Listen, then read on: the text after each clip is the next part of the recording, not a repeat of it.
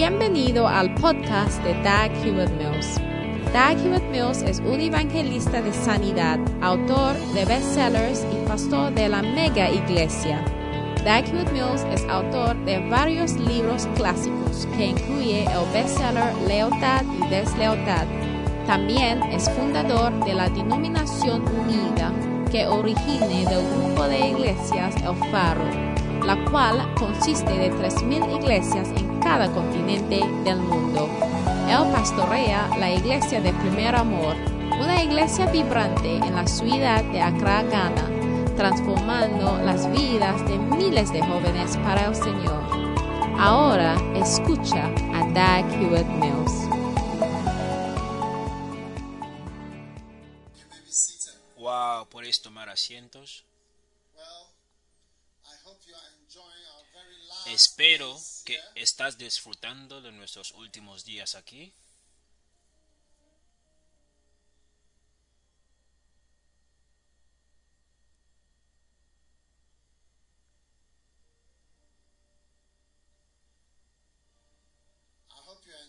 Espero que estás, disfrutando de nuestros últimos días.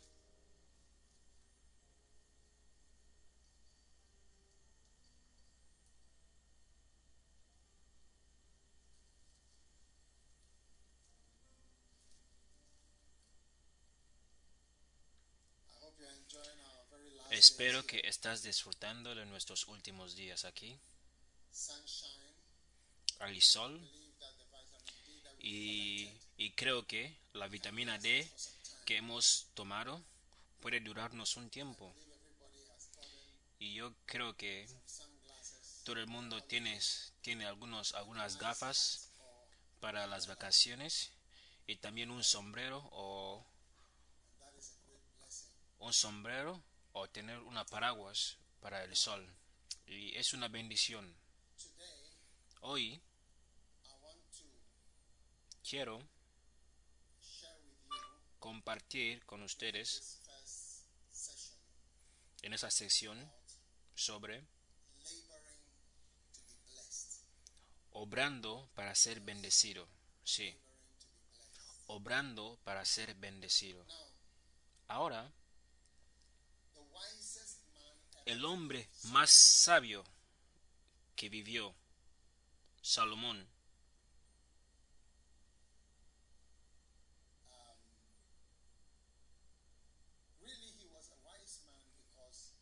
él era un hombre sabio porque él era un filósofo. La filosofía significa el amor de sabiduría. Filo, filio, que es vida, y Sophie, que es que significa Sofía, la sabiduría, la filosofía. Así que actualmente significa amar la sabiduría o palabras, pensar o analizar las cosas. Pero hay gentes que no analizan, pero Salomón analiza. Él dijo en Eclesiastés capítulo 1.8 que hay uno solamente y no hay un segundo. Él no tiene hijos ni hermanos. No tiene un hijo ni hermano. Pero aún así, él no deja de trabajar. Ni tampoco sus, sus ojos están satisfechos. No importa lo que él tiene. Esto no es... No, él no está satisfecho. Tampoco él dice, ¿para quién trabajo? ¿Para quién estoy trabajando? ¿O por qué estoy trabajando? Él nunca hizo esa pregunta.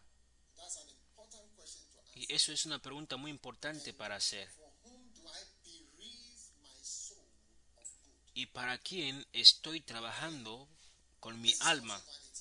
Esto también es vanidad. Sí. Así que, en esta vida, mucha gente no para para preguntar por qué estoy trabajando. Y él dio un ejemplo de un hombre que no tenía hijos, porque esto es la razón por la cual la gente trabaja por sus hijos. ¿Entiendes? Otra razón por trabajar es si tú tienes hermanos, porque tu hermano uh, work and then when he puede trabajar y cuando él se muera, tú puedes heredar las cosas de tu hermano. ¿Entiendes? Así que la Biblia está diciendo aquí que, pero había alguien que no tenía un hermano y no tenía un hijo, pero aún así él nunca paró de trabajar. ¿Entiendes? Y dice que no tenía fin a su trabajo. and he never says Y él nunca dice, ¿por qué estoy trabajando? ¿O para quién trabajo? Y privo a mi vida de toda bienestar. También esto es vanidad y duro trabajo. Así que está diciendo que esto es vanidad, algo inútil. Y no es solamente este hombre que estaba trabajando y nunca estaba satisfecho con sus riquezas. Actualmente, esta es la historia de muchos de nosotros. Nunca estamos en el lugar donde nos preguntamos a nosotros mismos por qué estamos haciendo lo que estamos haciendo.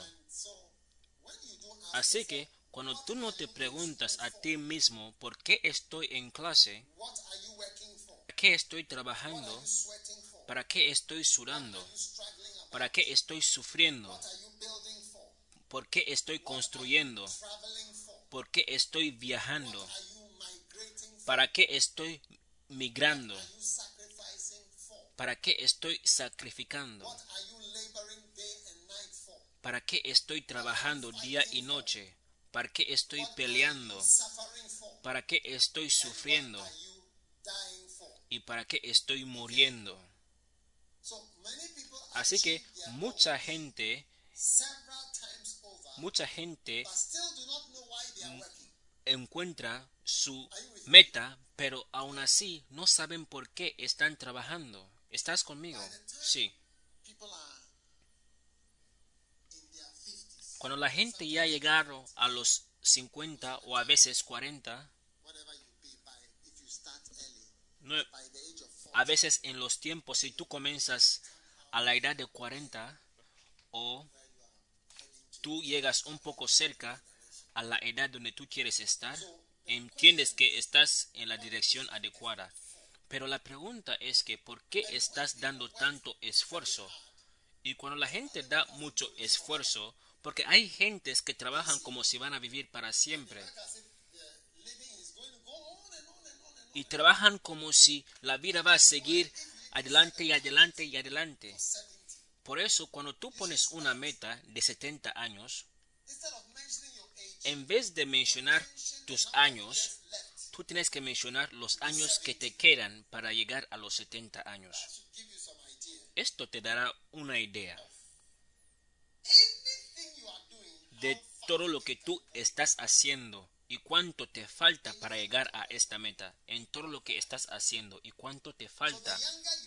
Así que cuanto más eres joven, cuanto más energía tú tienes que poner en lo que haces, sabiendo que esto funcionará por un tiempo. there will be 90 Yo no sé por qué la gente imagina que serán tendrán 90 años, ¿entiendes?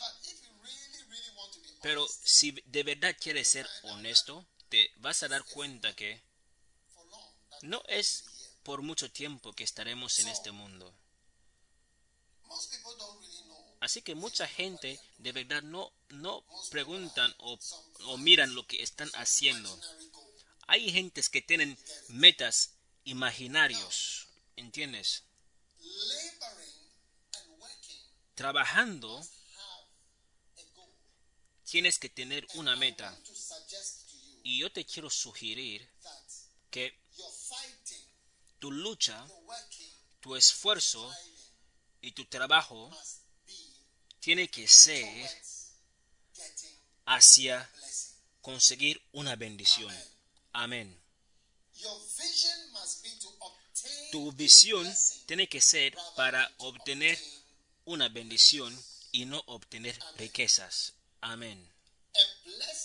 Una bendición es lo que va a cambiar tu vida. Una bendición es lo que te va a ayudar si tú tienes una bendición. Y yo te quiero sugerir, porque la Biblia lo dice claramente en Proverbios capítulo 24, 4, que no trabajes para ser rico. Dice claramente, no trabajes, luchar o, o trabajar duro o migrar para ser rico. travel to be rich. Proverbs 23 and verse 4. Proverbios capítulo 23, 4, ¿ok? Dice, no trabajes para ser rico. Significa que no lo tengas como una meta. Está claro, te lo está diciendo el hombre más sabio, el hombre más astuto y rico. Te está diciendo que no dejes que eso sea la razón por tu trabajo duro. Yo no escribí la Biblia. ¿Cuántos a veces piensan que yo escribí la Biblia? No hagas este error. Yo no escribí la Biblia. Yo estoy leyendo versículos en la Biblia hacia ti para hacernos entender a todos. Hasta yo mismo también estoy entendiendo. Así que este versículo me tocó un poco. Dice que no trabajes para ser rico. ¿Y por qué trabajamos? ¿A qué se va todo este trabajo? Y yo creo que tú tienes que trabajar para una bendición para Dios. Porque una bendición de Dios tiene muchas cosas dentro que transcienden a tener unos dólares o unos cities en tu mano. you know when you see people Sabes, cuando ves a la gente que son tacaños con el dinero, sabes, tú te das cuenta que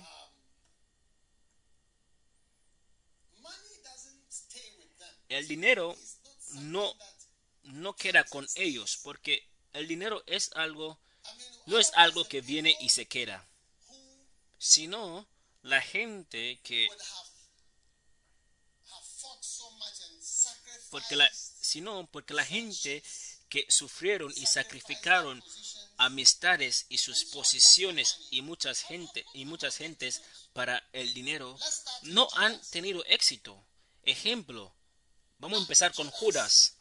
Ahora, got the 30 pieces Judas le dieron las 30 monedas de plata y muchos traicioneros y gente desleal tienen dinero como la razón por lo que están haciendo. Sí, empezando con Judas. Y empezaron con la escritura que dice, el amor al dinero, el amor al dinero es, ves, estos árboles que tú ves aquí, no puedes ver la raíz, porque la raíz siempre está escondido, escondido. Así que el, el dinero es la raíz que tú no puedes ver. Sí, la raíz está escondida, siempre está escondida. El amor al dinero. Yo no estaré parando aquí si era el amor al dinero que me ha traído, que nos ha traído hasta aquí. No, no puede ser el amor al dinero que nos ha traído hasta aquí. Porque el amor al dinero es la raíz de todo el mal y no es la raíz de la iglesia que tú estás disfrutando hoy. Porque no puede ser. Sí, la iglesia no es mala, la iglesia no puede ser mala, la iglesia es buena. Sí, y la raíz de todo mal es el dinero. Pero la iglesia es lo mejor que ha ocurrido a este mundo. Hasta Ghana. Sí, hasta la iglesia nos ha ayudado aquí en Ghana para la sanidad, la, educación y, y la paz. Muchas cosas salen de la iglesia. La iglesia es algo bueno y la raíz de la iglesia no puede ser algo negativo. La raíz de la iglesia es Cristo. Así que la raíz de todo mal es el amor al dinero. ¿Entiendes? Así que vamos a comenzar con Judas. Él no era capaz de usar el dinero que él recibió, pero él era más rico de los otros apóstoles. Sí, él era más rico que los otros apóstoles. Sí, en el tiempo de la crucifixión. Judas era un hombre rico.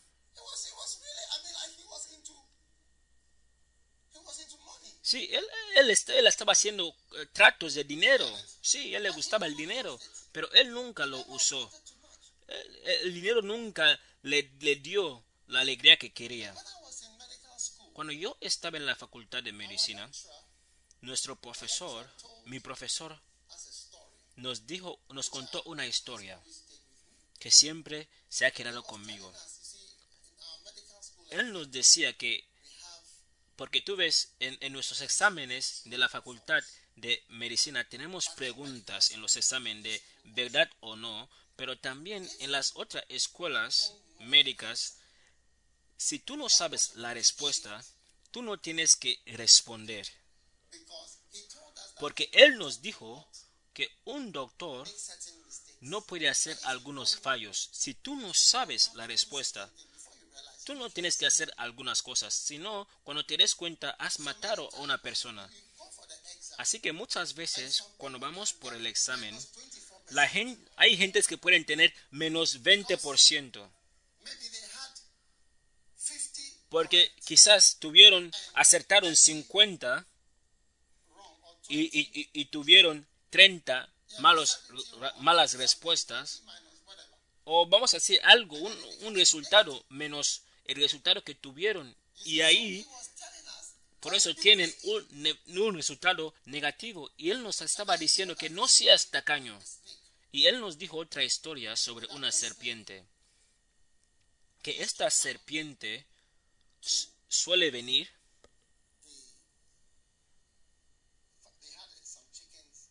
Sí, teníamos...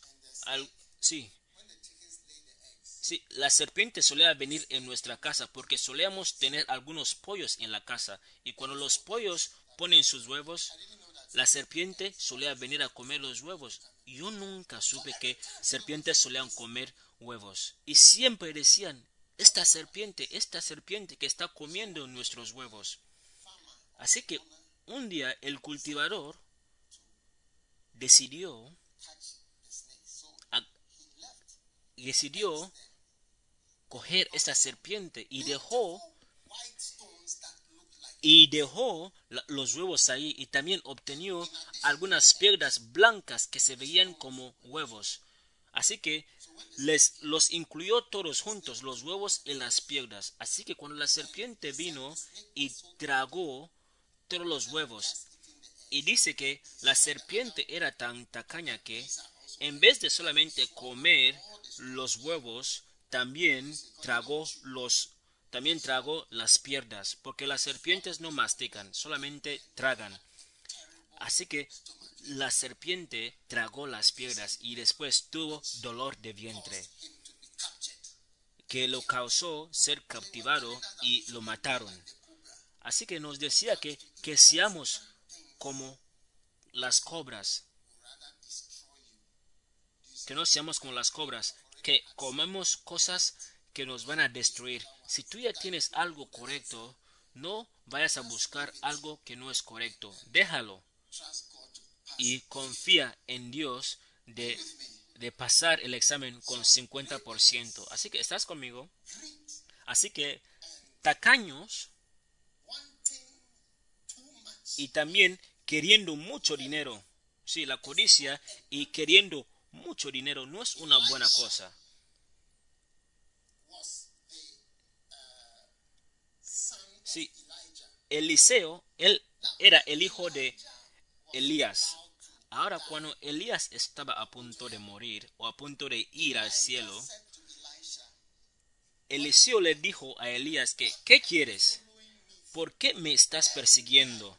Cualquier lugar que yo estoy, tú vas a venir. Así que él se dio cuenta que Eliseo no se iba a ningún lugar, así que le preguntó, ¿qué quieres de mí? Ahora, eh, Elías era un profeta pros- próspero. la gente le había ayudado. Yo creo que él tenía caballos, tenía coches, tenía tierras, tenía muchas cosas. Pero Eliseo dijo, yo quiero dos de tus coches. No, no, Eliseo dijo, yo quiero la unción que está sobre ti. Es lo que estoy buscando en mi vida. Y lo dijo, y le dijo, dame tu unción. Así que. Elías dijo, has preguntado algo duro. Y le dijo, si tú me ves marchar, la unción vendrá sobre ti. Así que Eliseo le miró a Elías cada día y le siguió sin preguntas. Le siguió siempre hasta el último momento cuando Elías fue arriba y su, y, su palo cayó el suelo en el suelo y Eliseo agarró el palo. Sí, y la gente, y mientras cuando, cuando Eliseo fue al río Jordán, abrió el río en dos y la gente decían que espíritu, el espíritu de Elías está con Eliseo. ¿Por qué? Porque él estaba trabajando no para el dinero, pero algo más grande que él, algo más grande que lo mío. Así que Eliseo continuó con su ministerio por muchos años y después él también tuvo un siervo llamado Gehazi. Gehazi también tuvo la misma oportun- oportunidad que Eliseo tuvo. Ahora, cuando llegaron en un tiempo, si te acuerdas de la historia, along. vino y e- Elías le, le predicó. Naaman Sí. Y le, preguntó, sí, cuando terminó de hablar, hab- hablar con él, dijo que hay algo para pagar. Hay gentes que piensan que todo cuesta dinero y siempre preguntan. Así que Neman regresó a su casa porque él estaba decepcionado que no, él no pudo dar al profeta algo. Pero en el camino, Gehazi, que estaba viviendo con Elías y sus ojos no estaban sobre la unción, pero él estaba trabajando para otra cosa. Él estaba trabajando para conseguir otra cosa. Él dijo que yo no dejaré que esta persona se vaya. Sí, él dijo que este es el momento. Cuando tú le preguntas ahora, él va a dar porque tú le has sanado. ¿Entiendes? Así que él corrió, él corrió persiguiendo a Neman y le dijo, Neman, párate, párate, párate, por favor. Mi maestro, él te estaba a punto de decir algo, pero como marcharte, así que él dijo que si tú puedes organizar algunas cosas, alimentos y ropas para él, será algo apropiado. Y tú también, tú tenías que haber traído algo si te sanan, ¿no?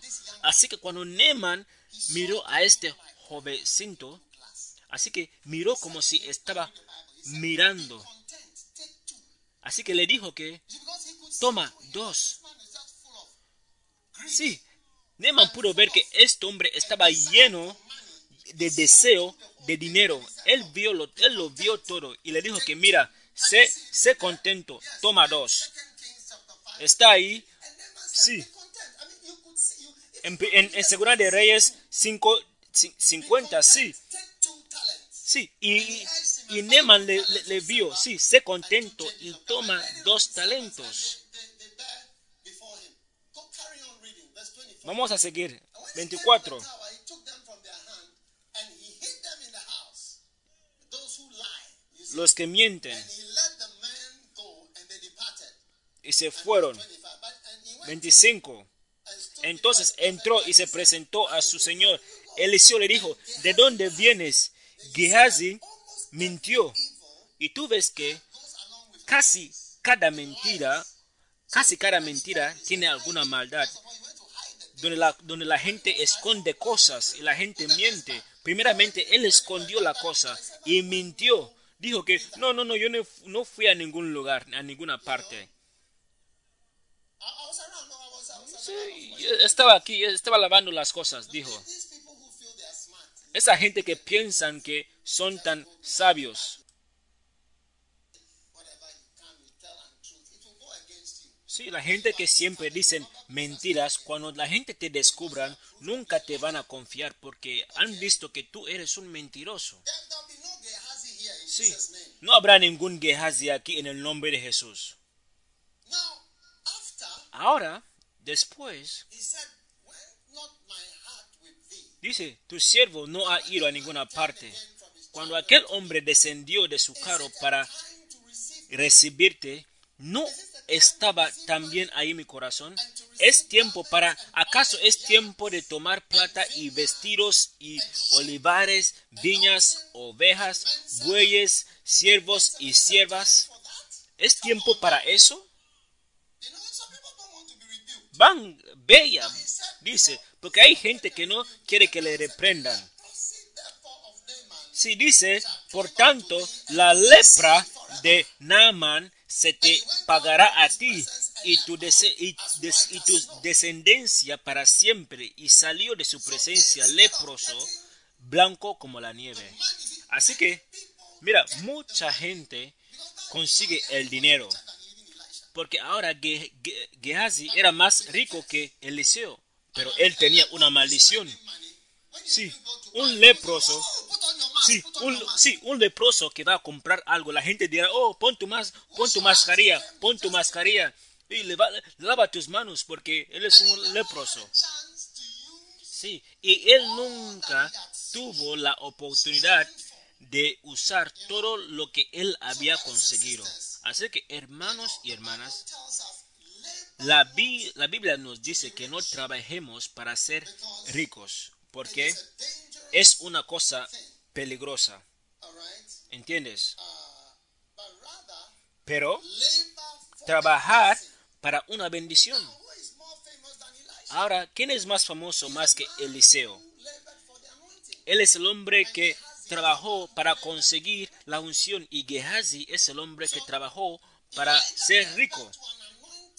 Sí, así que Elías dio a luz a un hijo que buscaba unción y desafortunadamente Eliseo dio a luz a un?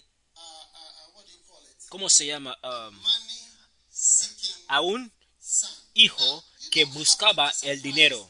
Mira, no te sorprendas cuando una persona buena da a luz a una persona mala. chapter 1, En Isaías capítulo 1 verse 2, y versículo 2, God starts to lament.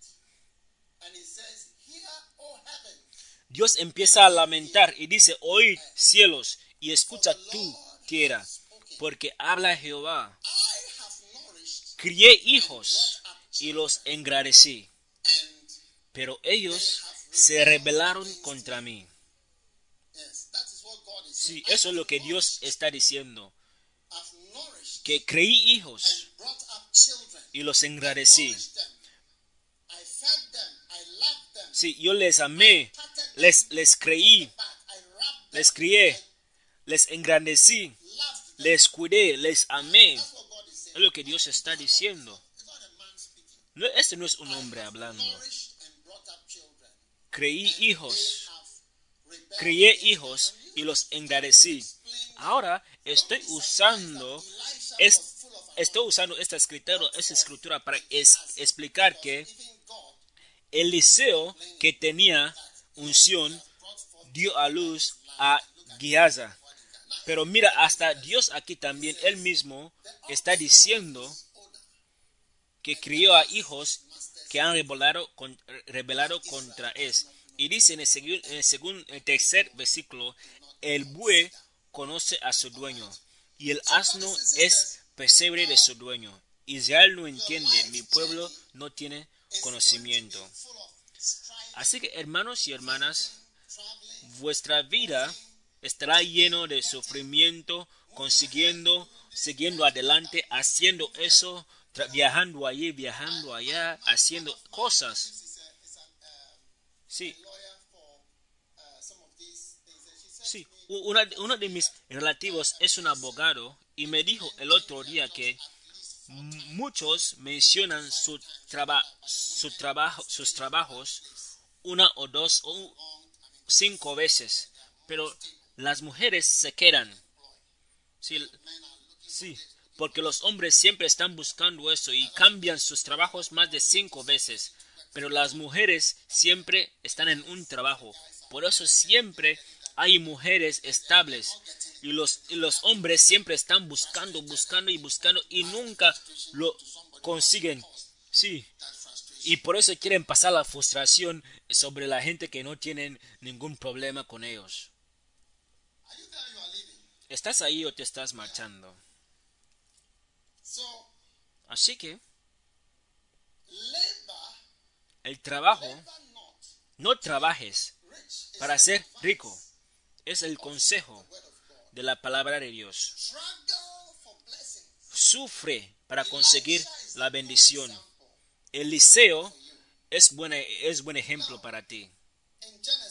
Ahora en Génesis chapter 7, capítulo I'm still 7, on my theme, aún sigo en mi tema de trabajar para ser bendecido. Una de las cosas que tú haces cuando tú das una ofrenda es que tú estás buscando una bendición de Dios. Amén. Porque dice que traer ofrendas a mi casa y yo voy a derramar chapter 27, bendiciones para ti. En Génesis capítulo 27 a verse there, verás un versículo allá.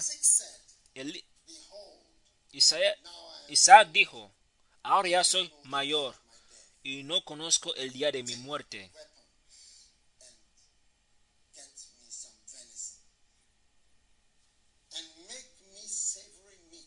Y hacerme carne como me gusta y tráemelo para que yo pueda comer,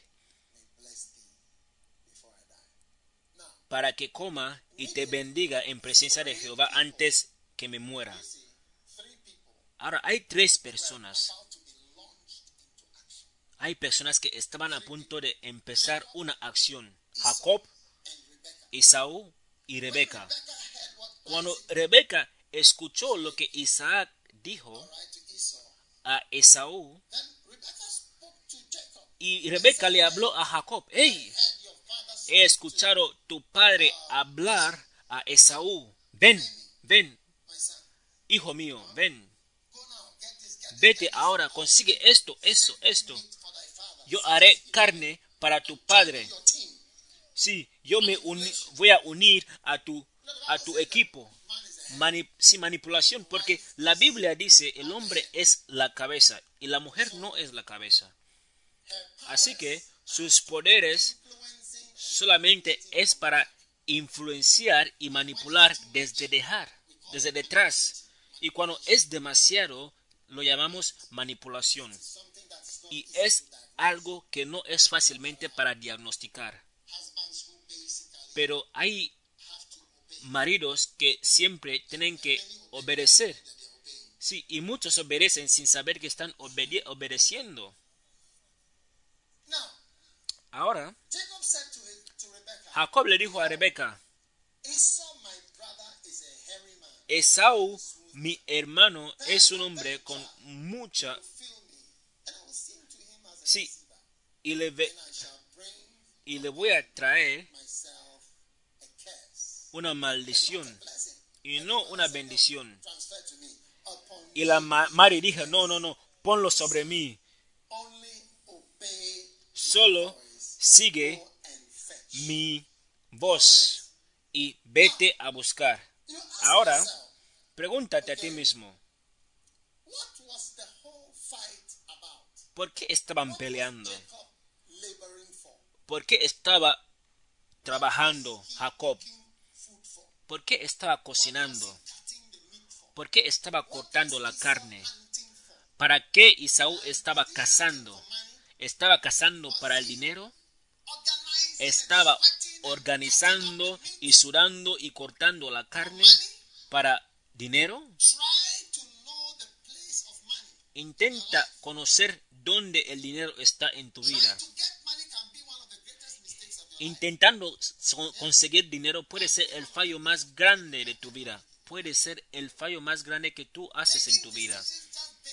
Tomando decisiones basadas en dinero y el monto del dinero y ¿qué puedes obtener? Por eso a veces cuando estás en Ghana, o la gente que vive fuera de Ghana, y dicen que quiero ir allí, porque me he dado cuenta que ahí, si soy un enfermero o un doctor, voy a conseguir un montón de dinero. Sí, pero mira, hay más sobre eso. Dice que si dice que hay más sobre eso, más que el monto que están mencionando.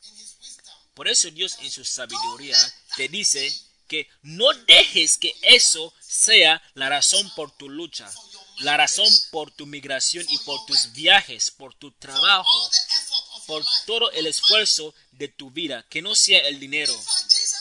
Hasta Jesús dijo que buscar primero el reino de Dios y todos buscamos la verdad, que cuando tú buscas algo primero, tú no puedes tener tiempo para buscar otras cosas, porque ya no habrá tiempo, lo sabemos. Busca una bendición y, y pasa todo, usa todo tu esfuerzo para hacer algo que trae bendiciones y ten miedo a las maldiciones. Porque la bendición es lo que hace la diferencia. Y cuando tú tienes la bendición, cuando decimos bendición, no significa como si, oh, ora por mí. Mira, mira, Isaac dijo, mi alma te bendecirá. Quizás alguien diga algunas palabras, pero ¿quién es el que dice las cosas y lo hace ocurrir cuando Dios lo ha dicho así? Hay muchas cosas que han ocurrido en mi mente, pero no han ocurrido en mi espíritu. Y si no ocurren en mi espíritu y en mi alma, yo sé que cuando lo digo no van a ocurrir. Pero hay algunas cosas que están muy a fondo en mi corazón y en mi alma. Hasta cuando estoy diciendo, yo mismo lo veo ocurrir. Como dice la escritura, que cualquier persona que diga a esta montaña que muévete, pero cree en su corazón que las cosas que él diga van a ocurrir. Así que, hermano mío, trabaja para que tu Padre te bendiga desde su corazón y no solamente decir palabras que tiene que decir o, o leyendo escrituras hacia ti. Trabaja para obtener bendiciones y no obtener riquezas que tienen muchas características raras. Mira, algo que Jesús mismo dijo. Sí. Sí, no juntes mucho. Sí, Jesús dijo. Sí, no, no recolectes. Y te preguntas a ti mismo, ¿por qué? ¿Qué ¿Y qué tienes que hacer? ¿Qué tienes que trabajar? Por eso yo trabajo para Jesús. Y yo trabajo para bendiciones. Ahora, ¿sabes? Jesús dijo que, o la Biblia dice que tú que eres fuerte, tienes que ayudar a los más débiles. Ahí salen las bendiciones. Esto es lo que tienes que hacer cuando eres fuerte. Actualmente tú tienes que ayudar a los débiles. Esto es la fuerza. Sabes, un país que ayuda a la gente débiles. Por favor, pon la escritura para mí. Un país que, que, ayuda a sus, a sus débiles, sí. Que ustedes que sois débiles, eh, fuertes, ayudar a los, a los débiles. Es un país fuerte. Si ayudas, un ayudas a tu gente débiles. Y dice, nosotros que somos fuertes tenemos que soportar las flaquezas de los débiles y no agradar en nosotros mismos. Mira, cuando tú miras un país que mira o cuida sobre sus discapacitados o su gente que tiene problemas mentales o, su, o, gente que tienen muros y sordos, porque cada país tiene estas personas. Sí, es realmente fuerza cuando eres capaz de ayudar a los débiles, porque mucha gente no puede ayudar a los débiles, porque hay gente que van a cerrar sus ojos y no les van a ayudar, pero tú eres fuerte cuando tú ayudas a los débiles. Y Jesús dijo una gran bendición sobre los que ayudan a los débiles. Y eso es lo que me motiva a, a, a edificar estos hospitales que estamos construyendo para los débiles. Sí, recientemente fui a visitar este lugar de la gente que tiene problemas mentales. Es un lugar muy muy difícil porque cuando hay alguien que tiene problemas mentales en, en la casa, esto molesta a la familia. Hasta si cuando hay un hijo que no está desarrollando bien, esto puede afectar hasta los que no están afectados. Sí, es un problema. ¿Entiendes? Así que para ser capaz de ayudar a todos los niveles, es cuando tú eres fuerte, no, no cuando tú les echas fuera.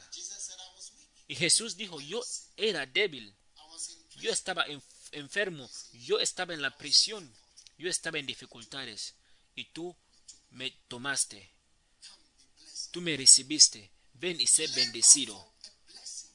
Trabaja para una bendición, te lo estoy diciendo. Pasa tu tiempo intentando hacer cosas que te guiarán a bendiciones. Sí, vamos a hacer cosas que son bendiciones. En vez de intentar recolectar cosas. Me acuerdo un hermano, él se fue a la universidad en Ghana. Eh, cuando él se fue a los Estados Unidos, cuando, cuando él se calificó y empezó a estudiar otra, otro programa, y él consiguió algo pequeño después de terminar las clases. Él también consiguió algo pequeño con su esposa y siguiente le diagnosticaron con algo y siguiente murió. Yo solamente me fijé, me miré sobre él que, wow, todo el esfuerzo, todo el esfuerzo para conseguir cosas. Mira, ¿cuánto puedes tener estas cosas? Por eso el ministerio es una bendición. Sí, cuando tienes una oportunidad de ser parte de una, el ministerio, es una bendición de verdad. Sí, si estás trabajando y también haciendo el ministerio, es una bendición, es como tienes un favor de Dios. Sabes, muchas iglesias no tienen algo que hacer. Cuando tú dices a la gente que yo trabajo en la iglesia, te preguntan, ¿qué, quieres decir? ¿Qué está en la iglesia? ¿Para qué trabajas en la iglesia? ¿Qué te pasa? Ah, Zingo Zingo eh, empresa. Empresa, ¿es una empresa de qué? Sí. Suena muy glorioso. Cuando la, cuando la gente dice que yo trabajo en una compañía, una empresa, pero cuando dices que trabajo en la iglesia, dicen que estás loco alguien que fue a la universidad. Así que hermanos y hermanas, trabajar, sufrir, viajar, pelear, haz un esfuerzo para una bendición, para las cosas que son bendiciones y cosas que traen bendiciones. Y por eso yo creo que si los empresarios y gente importante en la iglesia toman esta revelación, ellos van a trabajar no solamente para ser ricos, pero van a trabajar para hacer una bendición. Yo quiero construir esta iglesia, dirán. Dirán que quiero construir otra iglesia. Sí. Si, tú lees el libro, uno de los libros más mejores que yo he escrito, que significa que se titula Trabajar para ser bendecido, dice que tienes que trabajar para construir una iglesia. Y Dios está diciendo que trabaja para dar una semilla, trabaja para ayudar a la gente. Esto es una bendición. Trabaja por eso. Y no trabajes para el dinero. Eh, empecé con la escritura que solamente hay uno y, y solo único, que no tiene hijos ni hermanos y no hay fin a su trabajo y nunca dice que para quién trabajo, que esto también es vanidad. y duro trabajo. Así que hoy Dios te está mostrando por qué tienes que sufrir. ¿Puedo escuchar un amén? Dios te está diciendo que por qué tienes que sufrir. Mira, en cualquier pelea o lucha que estoy, estoy luchando por la iglesia. Yo no voy a dejar el, el concepto de gente laico que está trabajando y sacrificando. No dejaré que lo saquen de la iglesia.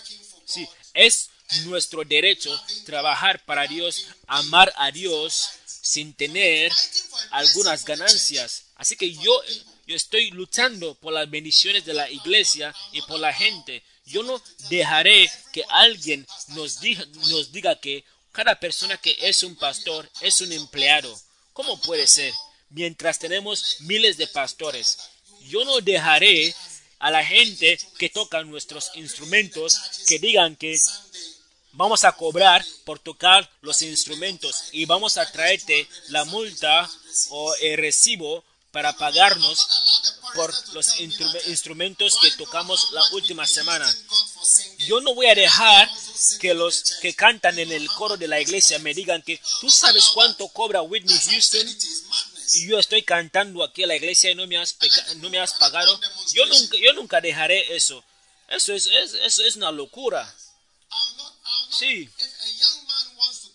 Sí, si un jovencito quiere darse al Señor y dice que quiero ir a una isla, quiero ir a predicar en este país, yo voy a luchar para hacer que esta gente puedan ir donde quieren ir si quieren servir al Señor.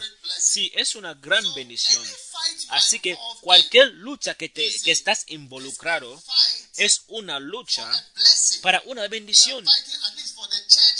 Por lo menos estás trabajando para la iglesia y que sigan haciendo la obra de Dios. Y esto es lo que tú tienes que luchar por ello. Pero si estás luchando para unos dos mil dinero, mira, vete a preguntar a Judas. Ni siquiera él pudo comprar unos caramelos con su dinero. ¿Sabes qué son? ¿Sabes los qué son caramelos? Sí, son, sí, pique, pique son tipos de caramelos. ¿Siguen existiendo? ¿Sí o no? Sí. ¿Cuál es el nuevo tipo que tenemos? Alewa. ¿Qué es alewa? Alewa, Alewa, black and white. blanco y negro. Judas Judas tampoco pudo comprar algunos calzoncillos. Después de hablar bla bla bla bla bla bla bla con las reuniones y reuniones que él hacía,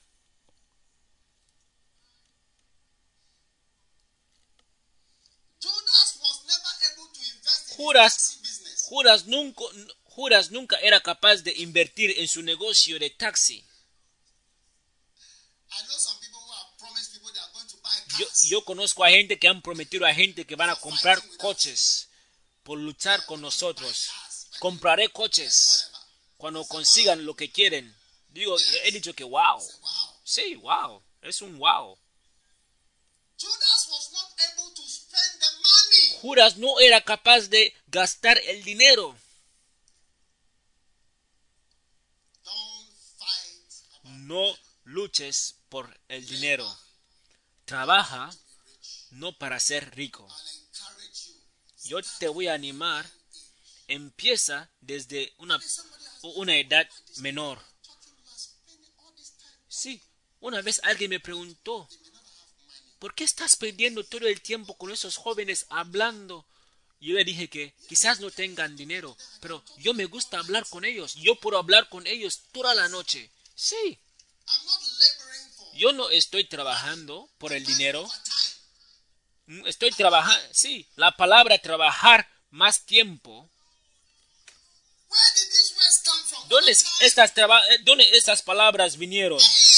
Mm, Trabajar tiempo extraordinario. in town. Sí. Gehazi ahora Sí. Gehazi ahora es un lepro, es un lepro. Ahora le verás caminando aquí en la ciudad como alguien como una caricatura, porque sí, nunca le es- eh, vas a escuchar predicando, porque él nunca pudo entender lo que Eliseo dio. Sí, porque lo que él estaba haciendo no es lo que Eliseo hizo. Sí, sí, sí. Eh, eh, eh, Elías, Elías despachó a Eliseo cuatro veces, pero le dijo, le dijo que no le voy a ir a ningún lugar. Le echó de su presencia cuatro veces. Pero, pero cuando Eliseo se cansó, pero cuando Elías se cansó de despachar a Eliseo, él dijo que, ¿qué quieres que haga contigo? Así que cuando, cuando, cuando Elías se marchó, la bendición vino sobre Eliseo. Así que hermano de Dios, hermano, hermana, siempre hay que trabajar para una bendición. Cuando ves a un hombre de Dios y le puedes ayudar, ayuda a esta persona.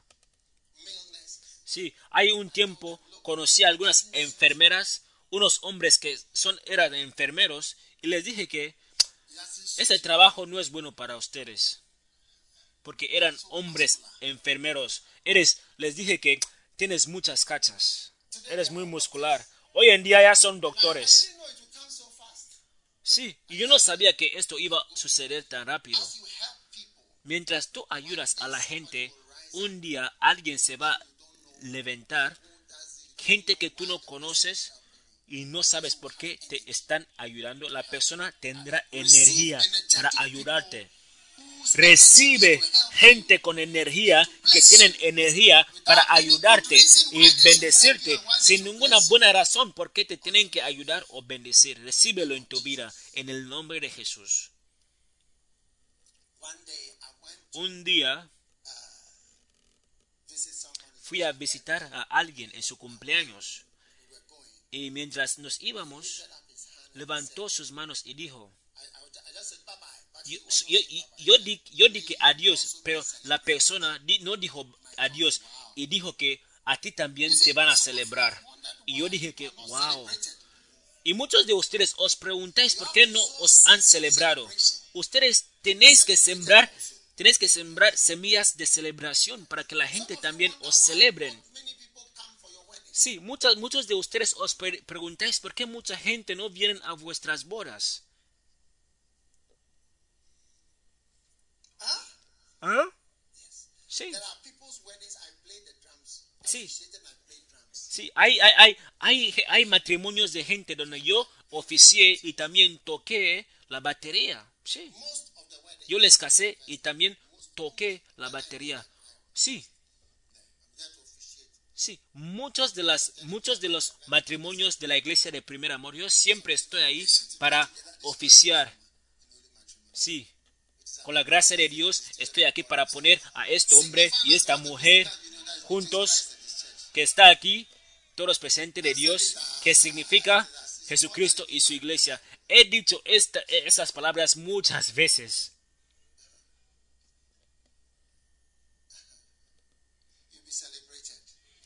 Serás celebrado. Trabaja, haz cosas con energía para hacer una bendición. El Señor está mandando gente energéticos a tu vida. Verás que alguien vendrá a tu vida. La persona tiene la energía de buscarte una mano. La gente tiene fuerzas para hacer cosas sin importar tu edad, sin importar tu situación. Está moviéndose con fuerza y energía. ¡Ey! Energía. Energía. ¿Sabes? Porque hay gente que no se van a casar sin la ayuda de alguien.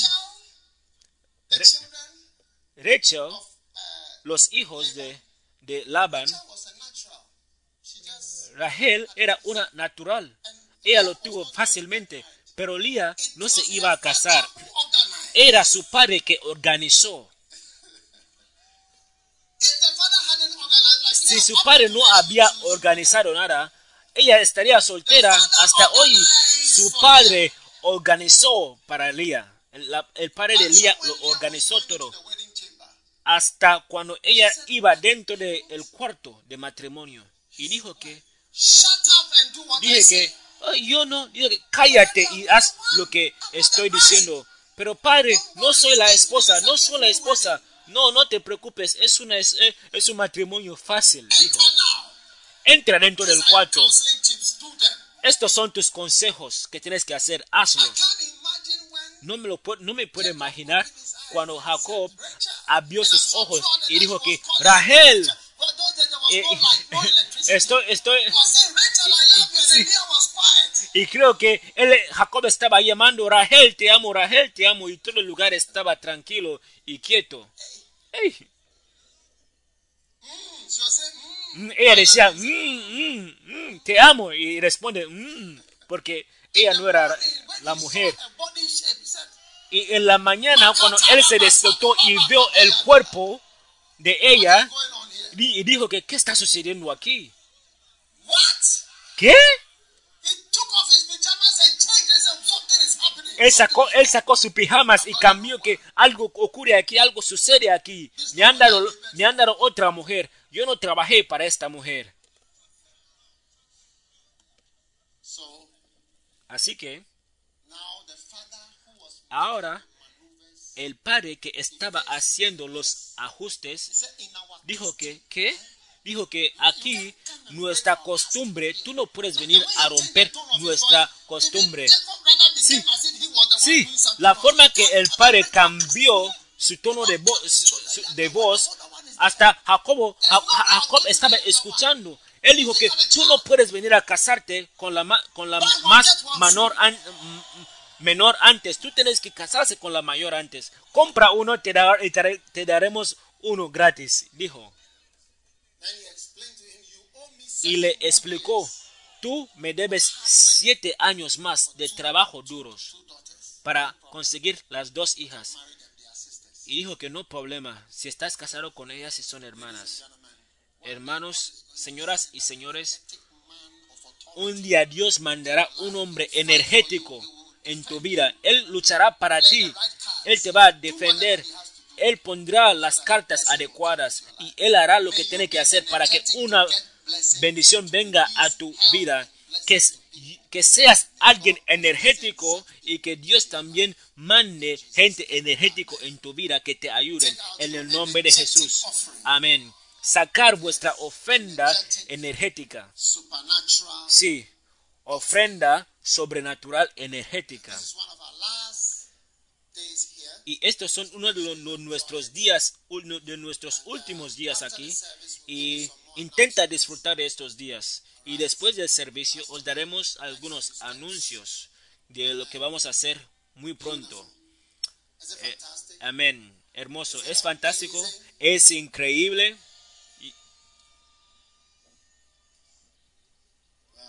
Wow.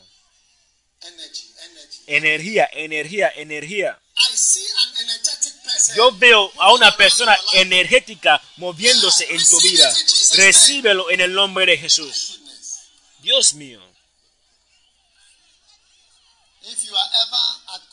Si alguna vez estás en Colobú who y ves un doctor energético que ha tomado tu caso como un caso personal, porque si él no lo toma, no funcionará bien. Muchas veces tú necesitas alguien que toma tu problema como algo personal suyo. Y esto funcionará para ti. Recibe tres personas así que toman tu problema como su, problema personal. Recibe dos personas así en tu vida. Recibe tres personas así en tu vida. Acuérdate de la gracia, de la gracia de nuestro Señor Jesucristo, el amor de Dios, la participación del Espíritu. Santo 10,000 children. y los diez hijos, los diez mil hijos y qué más que, incluye toda la gente importante en mi vida. La gente importante, la gente energética.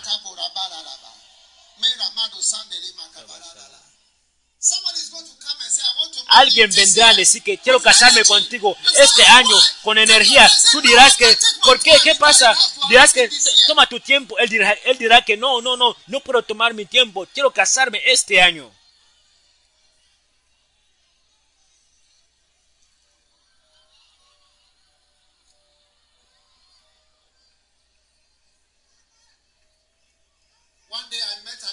Un día conocí a una mujer mayor. y ella me dijo, I met my husband at a party. conocí a mi esposo en una fiesta. Y el primer día que conocí a mi esposo, ella dijo que eh, eh, no le conocía de, de ninguna, de ninguna parte. y dijo que quiero casarme contigo. Y directamente, y se casó con ella. Se casó con ella hasta que llegó a ser viejo y se, y, y se murió. Sí, allí mismo en la fiesta dijo que no, no te conozco, pero quiero casarme contigo. Yo estoy viendo a la gente, al, al hombre energético viniendo a tu camino en el nombre de Jesús. Ahora saca tu ofrenda, tus diezmos, todos los que están mirando en la televisión, a través de la radio, a través de. Facebook, YouTube,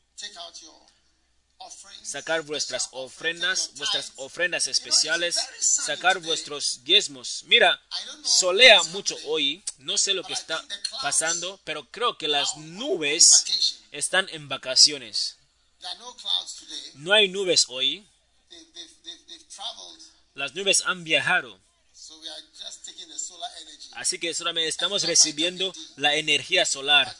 Es vitamina D extra. Así que si las nubes vienen y aparecen otra vez, mientras que vengan, vamos a tomar nuestras ofrendas y vamos a dar unas ofrendas amablemente al Señor.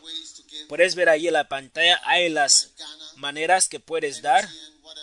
Si estás en Ghana, puedes dar con MTN. Si estás fuera, en cualquier lugar que estés, hay formas para dar.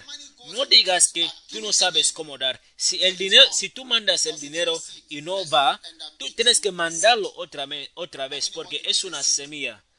Sí. ¿Cuántos quieren gastar la semilla? No creo. Mandar la semilla. Padre, gracias por esta ofrenda mientras lo recibimos hoy en el nombre de Jesús. Amén.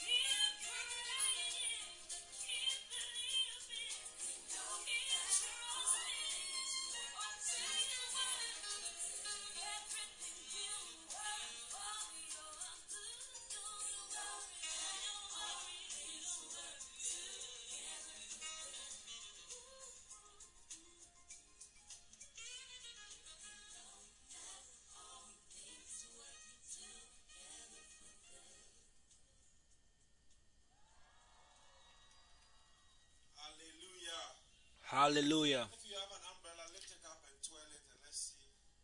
Si tienes alguna sombría, levántalo y dalo la vuelta para que lo veamos. Amén. Es tiempo para la palabra de Dios, señoras y señores. Es tiempo para escuchar de Dios.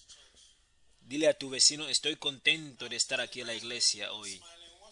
Dile a la persona que no está sonriendo que cuál es tu problema. ¿Qué te pasa? Ahora dile a la persona que está a tu- a- a- de- detrás de ti que Dios te hablará hoy. Dile que Dios tiene algo para decirte hoy. Dile a la persona a tu derecha que nada es imposible cuando pones tu confianza en Dios.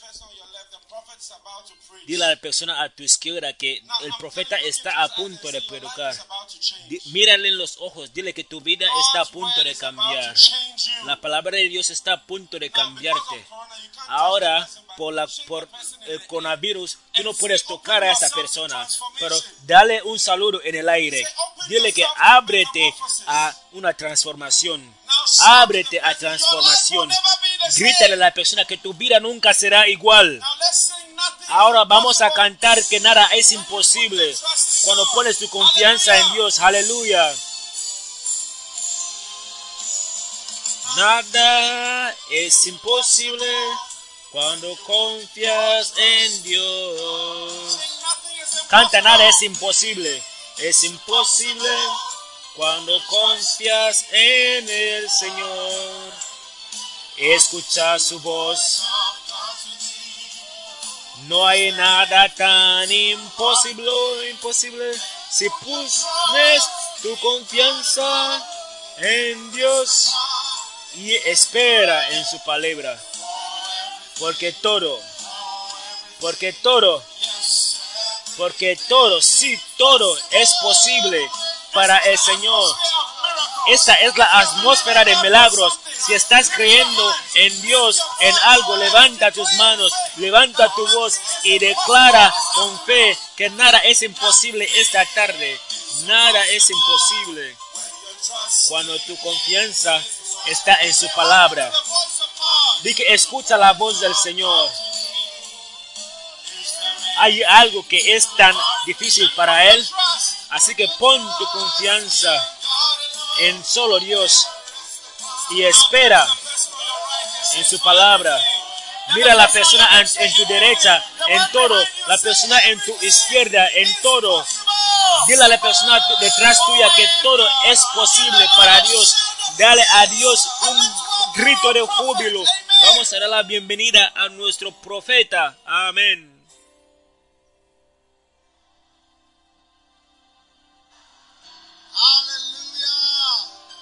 Aleluya.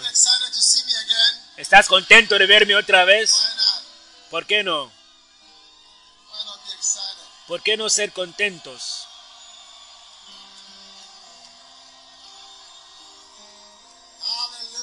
Aleluya. Hermoso.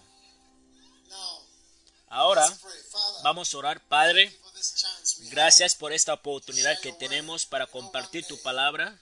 Sabemos que un día todo va a terminar, pero hoy estamos agradecidos por esta oportunidad. Habla a nuestros corazones y bendícenos y guíanos con tu Espíritu Santo poderoso. Te damos gracias en el nombre de Jesús. Amén. Por sentaros y hoy yo creo que mientras avanzamos, what it means, how you can be transformed. Lo que significa es cómo puedes ser transformado a una iglesia. Solo tú, sí, convirtiéndote en una comunidad de iglesia. Una persona se convierte en mil iglesias y la llave número uno es el poder de transformación.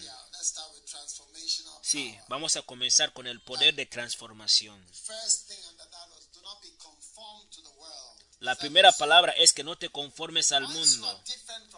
Cuando tú eres diferente al mundo, tú te darás cuenta que hay, una, hay un gran cambio que ocurre en tu vida.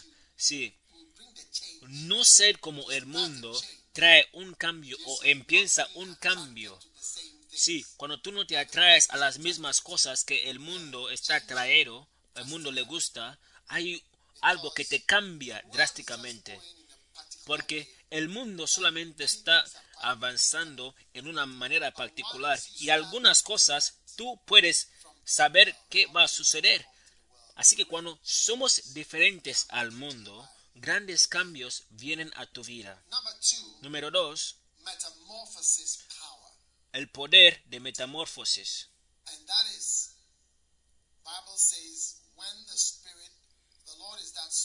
La Biblia dice, el Señor es el Espíritu.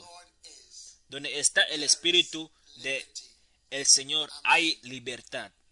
Amén. Pero nosotros con una, un rostro abierto, la gloria de, de Dios está en la misma imagen de gloria a gloria con el Espíritu del Señor. Amén. Así que una de las cosas principales es mirar las cosas buenas. Sabes, la gente que mira el mal, tú te vas a convertir en una persona mala. Por eso mirando ciertas películas es algo peligroso. Y mirando cosas en la televisión y en el internet es peligroso. Porque te vas a sorprender cuánto de lo que tú has mirado te ha cambiado. ¿Entiendes? Así que estamos cambiando de gloria en gloria. Cuando nosotros con un rostro abierto recibimos la gloria. Así que necesitas un rostro abierto. Por eso estaba orando el otro día que Satanás, el principio, eh, eh, eh, el objetivo principal de Satanás es amargar tu cara cuando tú estás mirando la gloria o mirando algo algo bonito para que tú no tengas una cara bonita y no tengas una cara abierta para recibir. Así que el trabajo principal del diablo de hecho su trabajo sí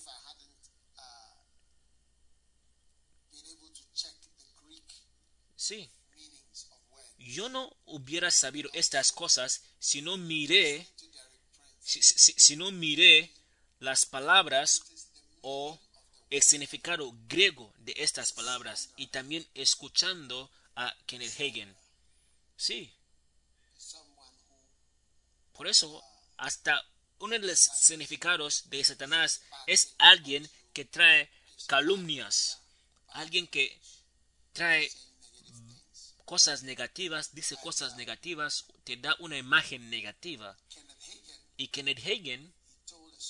Él dijo, él contó una historia una vez.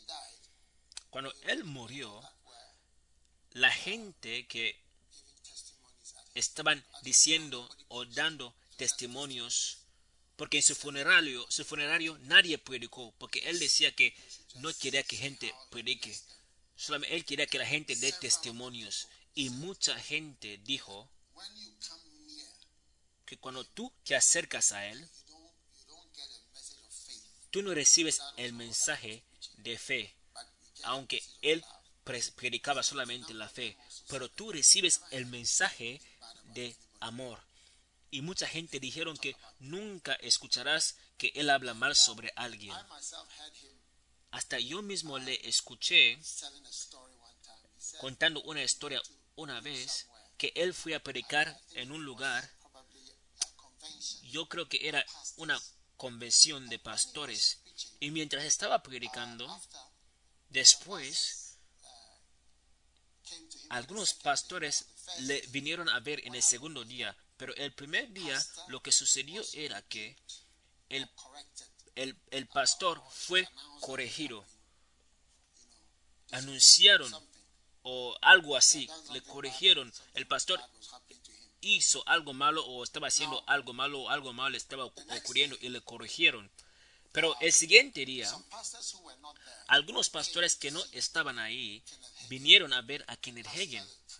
después de la predicación y le preguntaron, ¿estuviste allí ayer? Hemos escuchado que dijeron esto y esto sobre esta persona. Él dijo que sí, sí, yo estaba ahí. Eso es lo que dijeron. Y me preguntaron, ¿qué es lo que piensas? Y él dijo que sí, sí, sí, yo creo que sí. Y muchas cosas. Así que él dijo que esta noche él estaba de acuerdo con lo que ocurrió ayer. Pero él dijo que esta noche cuando él regresó a su casa, ¿estás escuchando? Estas son algunas de las cosas que me atrayó a Kenneth Hagin sobrenaturalmente. Él dijo que él estaba en su cama cuando de repente una voz vino en su cuarto y la voz dijo, ¿quién eres tú que juzga los pecados del otro hombre? Y de repente, él- él dice. Él dice, la luz, la luz se iluminó, se iluminó en su casa como si era, como, como si era el sol. Sí, sí. Él dijo que todo su cuarto estaba, eh, eh, estaba lleno de luz. No era su electricidad, era luz. Y una voz vino y le dijo, ¿quién eres tú? Sí, por su comentario, por el comentario que él hizo sobre el pastor. La voz le preguntó, ¿quién eres tú que juzga el siervo de otra persona? Y la voz dijo otra vez. Y cuando la voz terminó, la luz se apagó y se quedó en, en, en- en- en oscuridad. Y él dijo que desde este día él no dice nada sobre otra gente. Dice, siempre dice, no tengo nada que decir. Y cuando él murió. Sí, sí, sí, si no te importa, mira en el internet, puedes ver su funerario. Yo, yo lo tengo. Yo, yo veo su, su funerario porque me gusta escuchar lo que la gente dice sobre él. Pero mira, el diablo no, no es como si no tiene algo que decir o no, no espera comentarios. El diablo tiene algo que decir. Sí, está ahí para hacer que tú te veas mal. Aunque si es una parte pequeña de la foto. Sí, y normalmente la parte de la foto que tú no puedes explicar. Y, y quién, se, quién es raro en la foto o algo así. Así que el objetivo de el diablo es para amargarte la cara. Sí, sí. Y yo siempre, sí, así que, sí, así que tú tienes que asegurarte que el diablo no te saque de la unción, de la grandeza, de la bendición. Sí, a través de cerrar tus, tu rostro o tu cara. Amén. Número 3. Word power. La palabra poder. Word power will change you. La palabra poder cambiará tu vida. You know, the word of God has Mira, la palabra de Dios tiene poder. Cuando conozco a gente, cuando encuentro a gentes que escuchan los mensajes, yo puedo ver el cambio en sus vidas. Mucha gente me han contado que estuve escuchando eso y cambió mi vida. Un pastor jovencito me dijo que he estado en la iglesia y mis, mis padres son pastores en la iglesia. De- han estado aquí desde el principio de mi vida. Pero él me dijo que cuando él tenía 19 años, una vez escuché un campamento y me dijo que yo nunca supe que estas cosas estaban ahí. Pero me he olvidado del campamento, pero eh, era un campamento así, pero era algo. Pero él dijo que mi vida, mientras estuve escuchando, mi vida empezó a cambiar. Y un cambio grande vino sobre mí. Y yo mismo le conozco, pero nunca le he visto interesado en Dios o en el ministerio. Pero vino un cambio. Y él puede señalar el tiempo exactamente cuando él estaba escuchando atentamente. ¿Entiendes? Sabes, cuando yo miro mi, mi, mi bibliote- mi biblioteca, yo tengo una biblioteca de libros. Cuando yo miro mis libros, son libros viejos y tienen, sí, sí, y tienen muchos polvos. Una de las personas en mi, en, en, en- mi biblioteca es Derrick Prince. Yo he leído sus libros. Yo no pude, no pude ir a fondo en sus libros, porque a veces la palabra puede estar ahí, pero a, a veces no está conectando, no conectas con esta palabra. No sé, pero a veces no estás en esta etapa donde tú aprecias la palabra que estás escuchando. Por eso escuchamos algo una vez y otra vez y otra vez. Y llega un tiempo cuando tú ves que la palabra que estás recibiendo te está cambiando. ¿Entiendes? Una vez, ah, no sé si es ah, ah, Joshua o alguien, me estaba diciendo que estaba escuchando un mensaje y me dijo que, esto, esto es muy poderoso. Sí, era un video y me estaba diciendo que, ah, este mensaje tan poderoso. No sabe si la iglesia sabe que un mensaje tan poderoso así existe. Y mientras, mientras él estaba viendo. La- el, el- el hombre de vídeo, el, el hom- el hombre en el, el video estaba viniendo y él se dio cuenta que era él mismo en el Kodesh. Así que, así que la palabra de verdad cambia, pero hay un punto donde ves que el sable está entrando directamente en tu corazón. Por eso, cuando tú ves a alguien que no está prestando atención, tú te das cuenta que la persona también es orgulloso. Sí, porque la persona piensa que yo sé eso, pero tú sabes que la persona no lo sabe, porque si supo, él iba a hacer muchas cosas que no que tú no estás haciendo, que tú estás haciendo. Así que la palabra de Dios es una bendición asombrosa. Así que Salmos 1, 1, 9, 22 dice algo. unless the,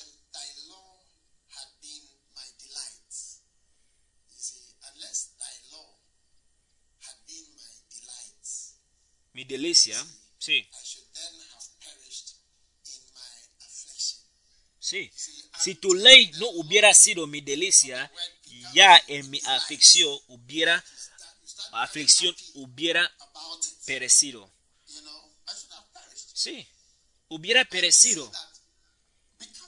Así que tú ves que siendo estando contento sobre la palabra es una etapa cuando la palabra te está afectando. Delight. si tu ley no hubiera sido mi delicia, Nowadays, when I listen to sí, hoy en día cuando escucho a Derek Prince, siempre le voy a mencionar porque yo siempre eh, le escucho. Sí, yo no quiero que el mensaje termine. Cuando termina, yo digo que eh, se, se acabó el mensaje. Si yo quiero reproducir esos mensajes siempre como músicas. Sí, y siempre estoy bendecido.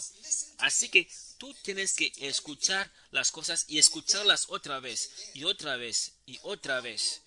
Y Dios te va a bendecir. Y eso es lo que te cambia. Ahora, in verse 97. en el versículo 97 dice, oh, ¿cuánto amo yo tu ley?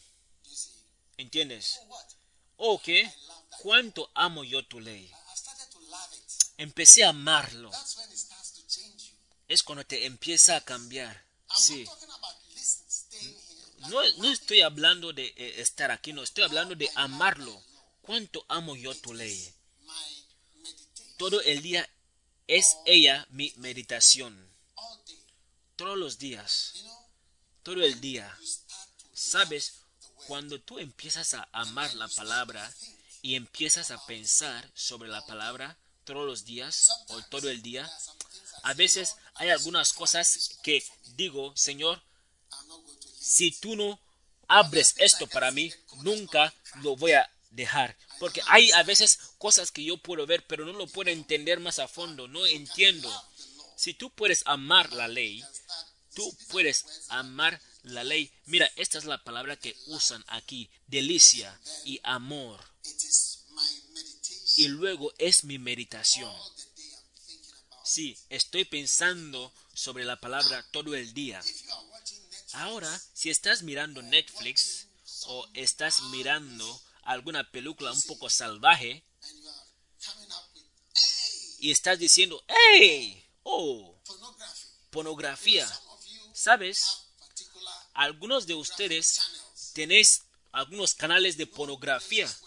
¿Conocéis lugares donde hay gente japonesa y los filipinos y los chinos y africanos? Esos tipos, diferentes tipos de personas de pornografía. Es como tú te gusta estas cosas. Sí, es como es tu meditación. Estás, eh, eh, estás anhelando ir a un lugar donde hay internet para estar solo, para que tú puedas mirar cosas. Pero Dios está diciendo que ama la ley. Amén. Ahora? ¿cuántos quieren ser cambiados, transformados hacia algo? Mira, vamos a escuchar. Serás transformado en el siguiente versículo. Y dice,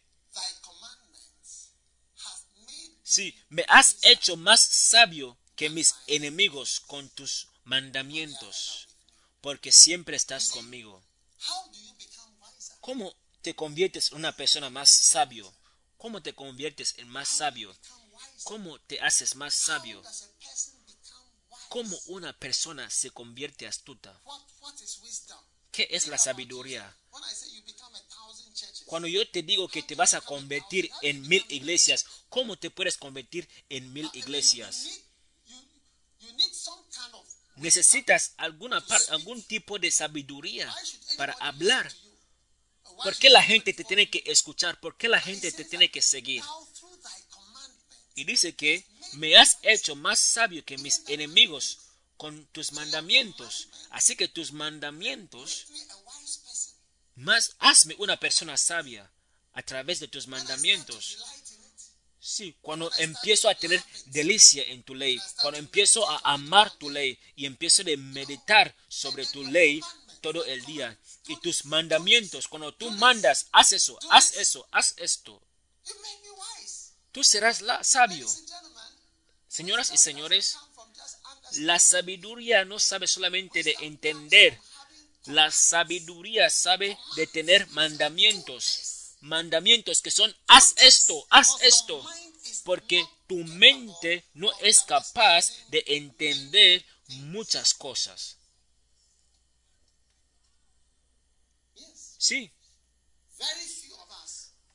pocos de nosotros entendemos cómo funciona el teléfono celular. Pocos de nosotros entienden cómo funciona la televisión. Pocos de nosotros entendemos cómo funciona la radio. Pocos de nosotros entendemos cómo la, Biblia funciona. La Biblia dice que no pongas tus fuerzas en tu propio entendimiento. En las matemáticas y físicas hay muchas calculaciones, ¿entiendes? Dirán que A es igual a K, ¿entiendes?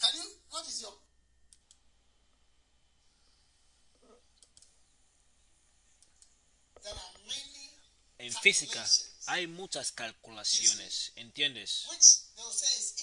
Dirán que es igual a K, ¿entiendes? ¿Cuáles, tus cal- ¿Cuáles son tus calculaciones? X is equal to X es igual a square root of V squared X es igual a qué? minus what? Menos qué? 4AC all over La raíz cuadrada de is equal to what? 4 menos X es igual a X. ¿Ves? Do you understand it? ¿Tú lo entiendes? Huh? ¿Ah? What is it again? ¿Qué, ¿Qué es?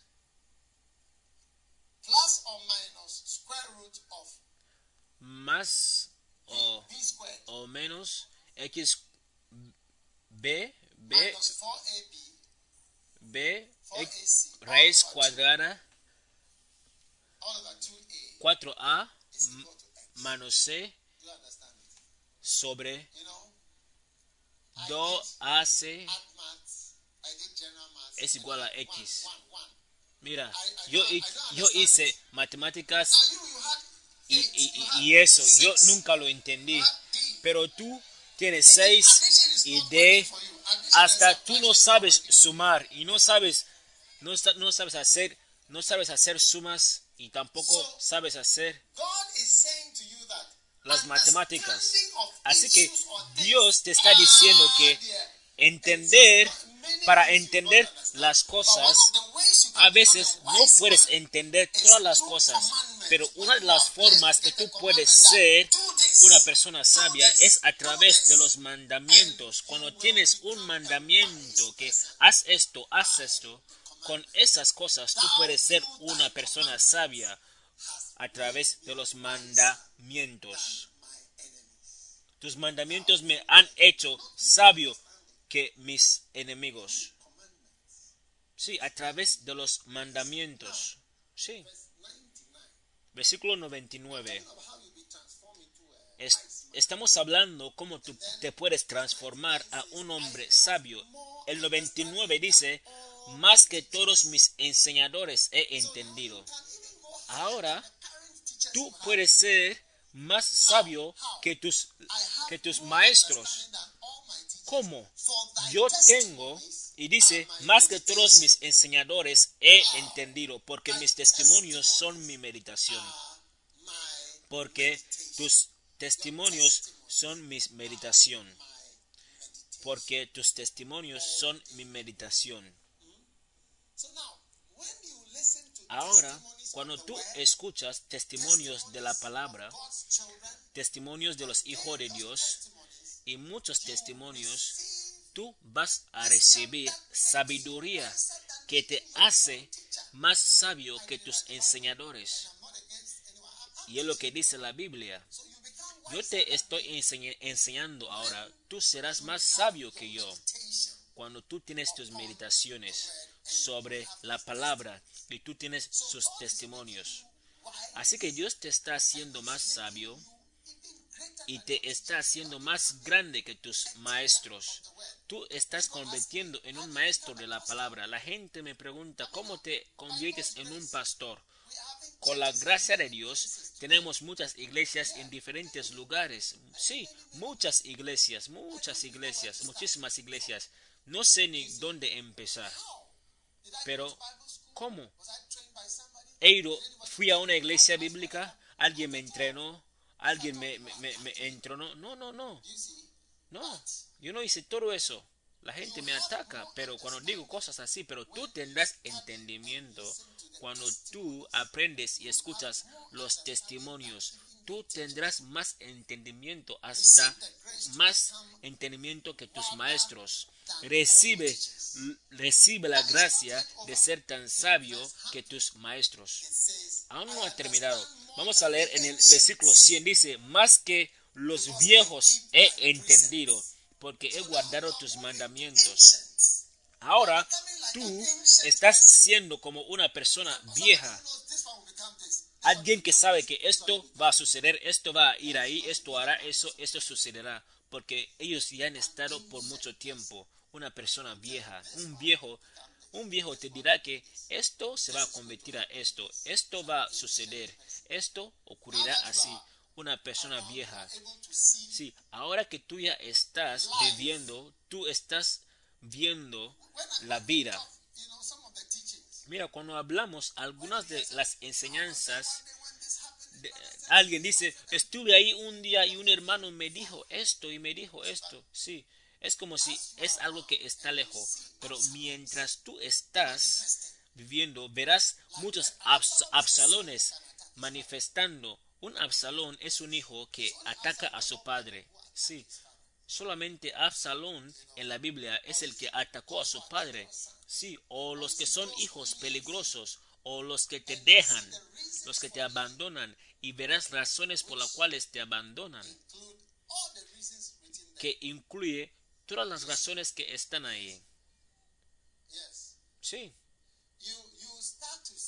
empezarás a ver muchas cosas. Y en 10 años, dentro de 5 años, tú ya serás mayor. Y sabrás, cuando escuchas a alguien hablar así, dirás que este, esta persona, esta persona, tú tendrás, as, mi, mira, esta persona dijo esas palabras, él aprendió eso de ti. Es como si tuvisteis una reunión. Así que los viejos son gente sabia, saben cosas. Así que cada experiencia te hace más y más anciano. Significa que un anciano sale aquí de la palabra. Por eso, por eso, un jovencito que sabe la palabra de Dios es como un anciano. Así que tienes que ir a fondo, más a fondo y profundo en la palabra. Y tú vas a recibir muchos cambios. Serás como un maestro, serás como una persona sabia y también serás como un anciano. Recíbelo en el nombre de Jesucristo. Número cuatro, tienes la unción, el poder de la, de la unción. Tienes el poder de la unción que te va a cambiar. Sí, porque no solamente es por la palabra, es el aceite. In 1 Samuel chapter 10, Primera de Samuel capítulo 10, 1.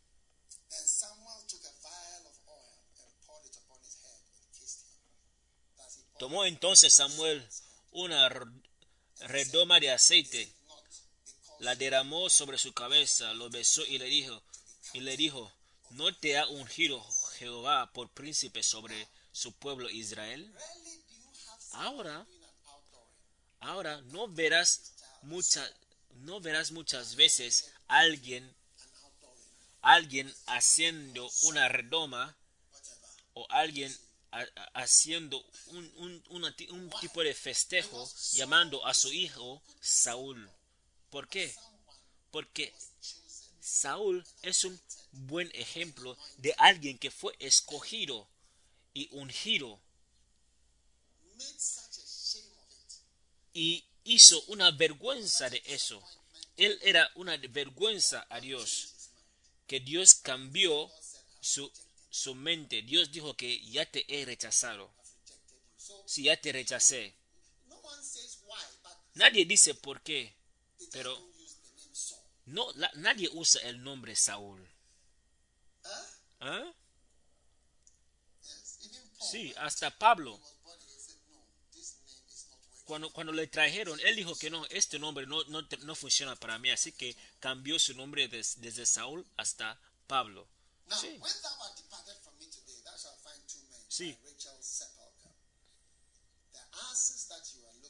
Dice, hoy después de que te hayas partido de mí, hallarás dos hombres junto al sepulcro de, de Raquel en salsa en el territorio de Benjamín, los cuales te dirán, las asnas que habéis ido a buscar se han hallado, tu padre ha dejado ya de inquietarse por las alnas, asnas y está afligido por vosotros. Y dice, ¿qué haré acerca de mi hijo?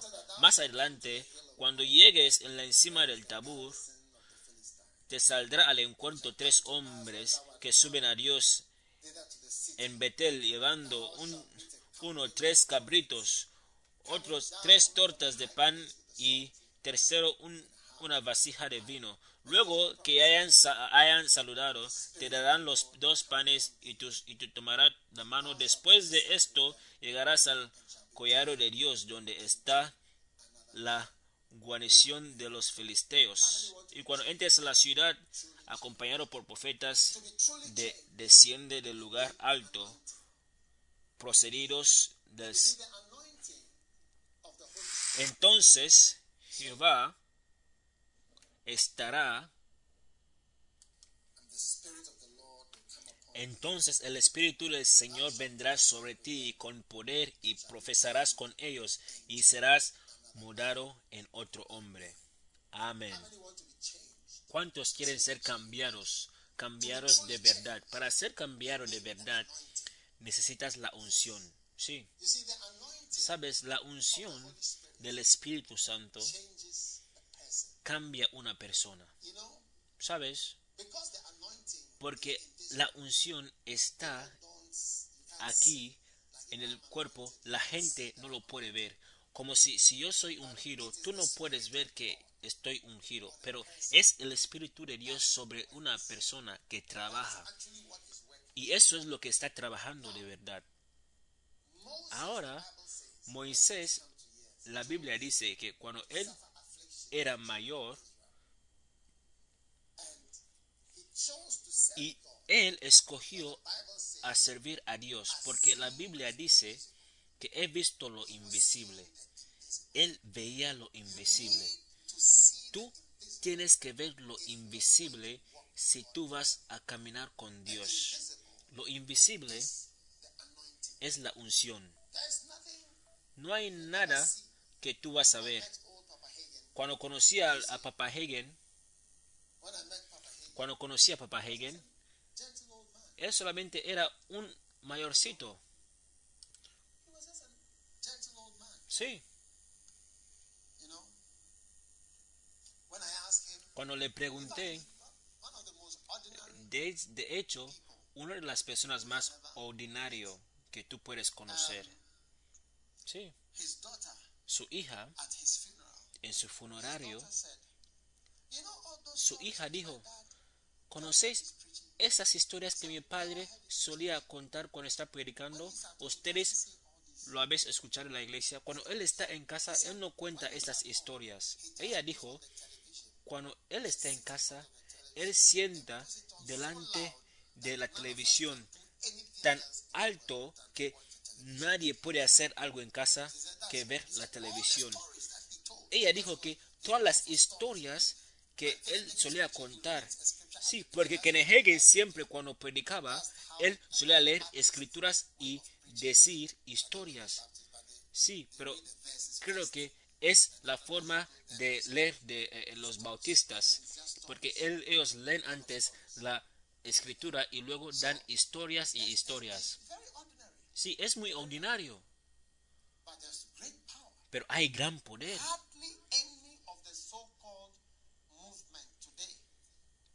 Hoy en día es difícil ver estos cuerpos o estas organizaciones hoy en día en el mundo. Sí. Sí, y hoy en día es muy, muy, muy, muy difícil que ellos lo pongan y den gracias a lo que él hizo. Pero la unción está ahí. Es algo invisible.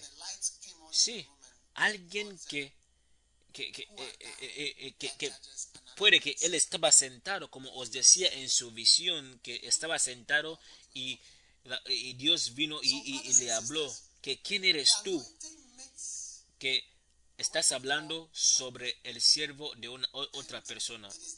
Así que hermanos y hermanas, la unción funciona. Así que este es este poder que hace que alguien pueda hacer cosas sobrenaturales. Así que tú también tienes que tener unos ojos para poder ver que es algo sobrenatural. Sí, tú mismo tienes que pensar que cómo puedo comprar una tierra en un, e- en un país como Madagascar. Sí, porque primeramente para comprar una tierra donde tú vives no es algo pequeño, cuesta un poco.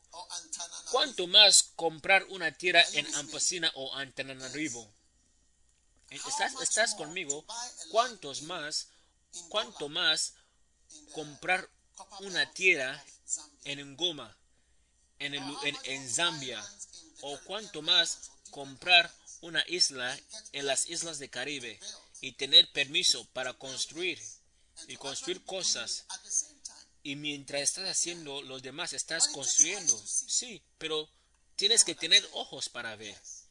Sí, ¿entiendes lo que estoy diciendo? Sí, o muchas cosas que Dios ha hecho en tu iglesia y en el ministerio. O para que yo esté sentado aquí en Ghana eh, escribiendo libros que gente están leyendo en Egipto, en Arabia. eh, Arabia. Así que, señoras y señores, es importante que tú te humilles delante de la unción y respetar la unción. Si tú no te humillas delante de la unción, tú no serás ungido. Tú quizás tendrás la palabra, pero sin el espíritu. Es diferente. Cuando no hay aceite, sí, está ahí, pero arroz frito es diferente a arroz. eh, eh, sí, arroz frito es diferente a un, a un, a, un arroz hervido, porque el arroz frito hay aceite y el arroz hervido no hay aceite. Una vez estuve en un hotel en Asia, estarás ahí pronto, y yo quería comer algo por la noche y los restaurantes estaban cerrados. Así que estuve viendo el menú, late. tenían algo que tú podías comer por la noche. Así que mientras estuve mirando el, el cartel de menú, así que vi que tenían arroz frito. Y le pregunté, ¿arroz frito con qué? Y me dijeron, no, no, solamente arroz frito. Y le dije que yo no conozco que hay arroz, frito y otra cosa, otra cosa. Cuando trajeron el arroz frito para que coma, ahí entendí que, wow, este arroz frito es lo único que necesitas. Sí, pero plátano frito, plátano frito y Sí, ah, plátano frito y plátano eh, hervido son diferentes porque hay, hay aceite en plátano frito, pero no hay aceite en plátano hervido. Por eso la gente está vendiendo plátano, hervi- eh, plátano frito y no venden plátano hervido porque nadie quiere plátano hervido. Sí, así que sin el aceite no hay, nadie lo quiere. Sí.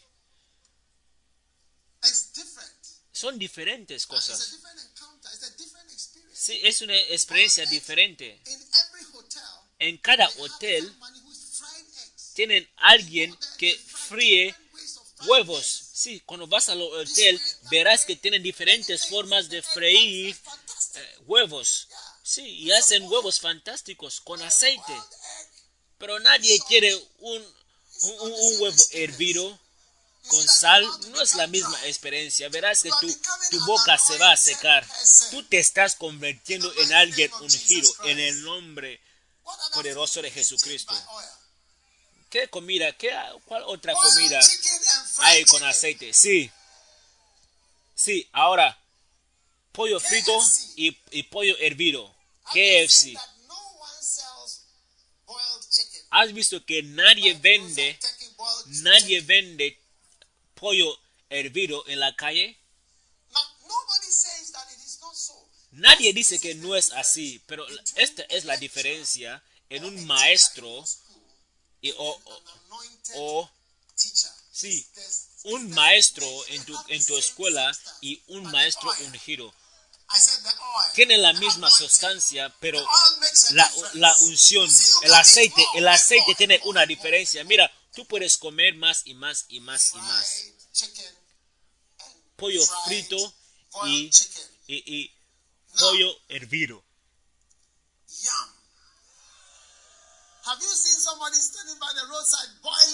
Ahora, patata. ¿Alguna vez has visto que alguien come patatas, ah, patatas hervidas? Patatas hervidas no, pero patatas fritas.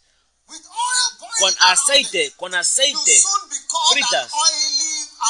Muy pronto te llamarán un cristiano ungido y pastor. Recíbelo. Y por eso, on por eso él, "Is it not eh, the por eso él derramó el aceite sobre su cabeza. Dice que porque el Señor te ha ungido. Si tu esposa, los que están en Ghana, si tu esposa te da Kenke si tu esposa, si tu esposa te, da kenke con, con pescado hervido, ¿te gustará? No, fish. no, los que, los que salen de Ghana, los que salen de Ghana, pescado frito es diferente a pescado hervido. No, queremos aceite, queremos pescado frío, queremos unción. You, you, if there's oil, Ahora, si, ahora, si tú golpeas la unción, si tú golpeas la unción, tú golpeas el aceite, si la persona está ungida. Sí, por eso la gente que ataca a un ungido, nunca serán ungidos. Si escuchas-. Si escuchas al obispo Oyedepo, nunca le escucharás decir algo malo sobre alguien. Sí, si tú lo quieres, tú no lo puedes, eh, eh, tú no lo puedes eh, atacar. Si lo quieres, no lo puedes atacar o no lo debes de atacar. Una vez traje unos gatos a mi casa, un gato pequeño, uh, y alguien estaba diciendo, hey, hey, le dije que no hagas esto. No quiero, porque lo que tú estás atacando no vendrá a ti. Y tuve mi razón por, por traer a esta, es- este, eh, rato- eh, esta gata a, a mi casa. Sí, porque una, ¿quieres saber la razón? Porque una vez escuché en mi tejado unos ruidos. Así que dije que no, esta gente están aquí y yo sé que puedo usar para matarlos una rata. Sí, había ratones en mi casa. So I decided, Así que decidí buscar un gato. Ahora, si tú quieres que alguien ven algo venga a ti, lo que tú atacas no puede venir hacia ti. Por eso, alguien que quiere ser un pastor y ataca la unción es un tonto. Tú eres, tú eres el líder de los tontos, porque lo que tú estás atacando nunca estará sobre ti, nunca se acercará a ti. Tú puedes tener tu inteligencia, pero tú no puedes tener el aceite, porque tú estás golpeando y tú estás, estás atacando lo que tú necesitas. Y por eso, a veces, eres probado antes de ser ungido, para ver si te vas a enfadar con los ungidos y su unción. Acuérdate, escribí un, un libro, La unción y el ungido. Cats. una vez conocí a alguien que tenía muchos gatos en su casa. Nadie podía acercarse. Nadie pudo acercarse a esa persona o acercarse a uno de los gatos. Sí, nadie podía agarrar a los gatos. Son unos gatos salvajes. Sí, ahora, ¿sabes por qué eran salvajes? Una vez estuve ahí y vi a un vie- viejo venir con una bolsa. Sí, una bolsa. Sí, venía con una bolsa el viejo. Así que dije que ¿quién es este hombre? Este hombre viene a atrapar a los gatos en esa casa. Sí, porque había muchos gatos.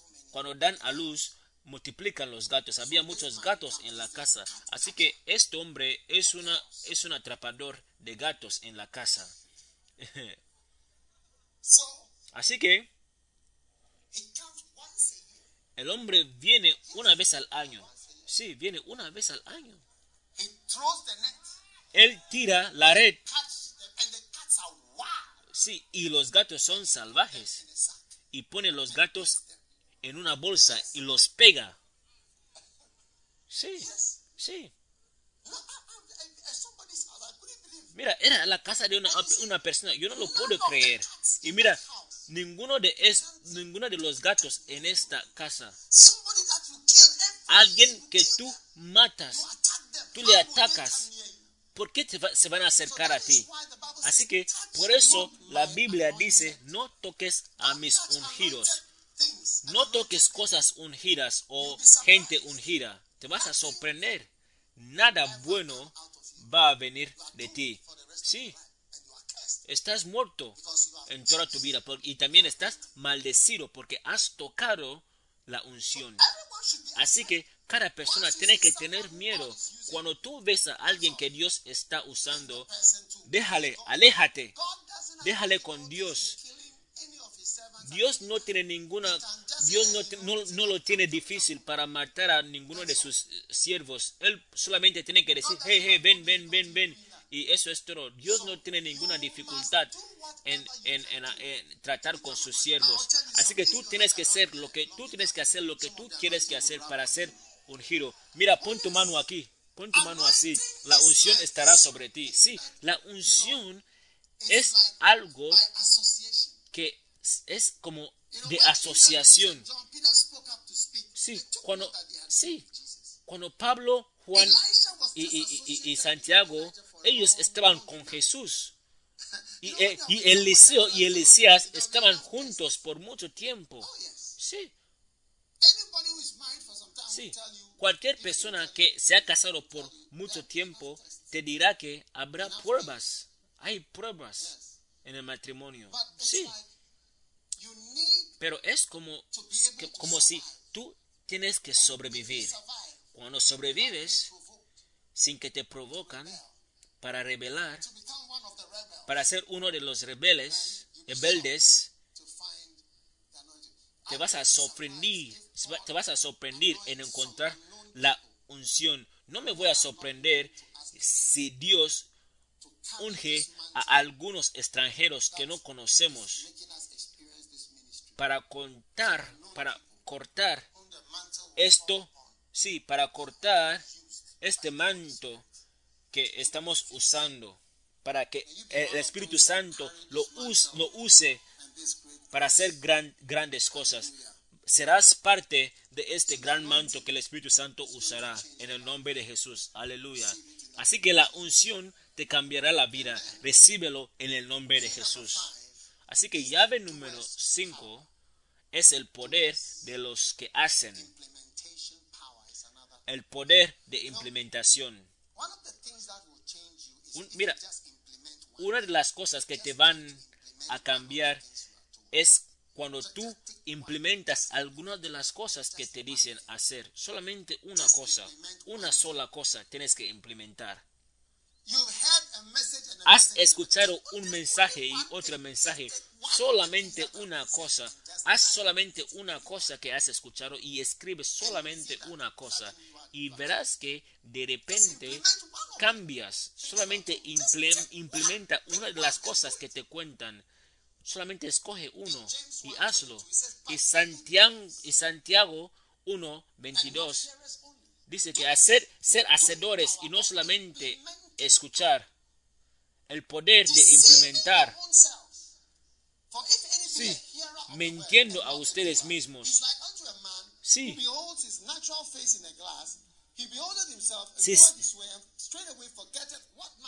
who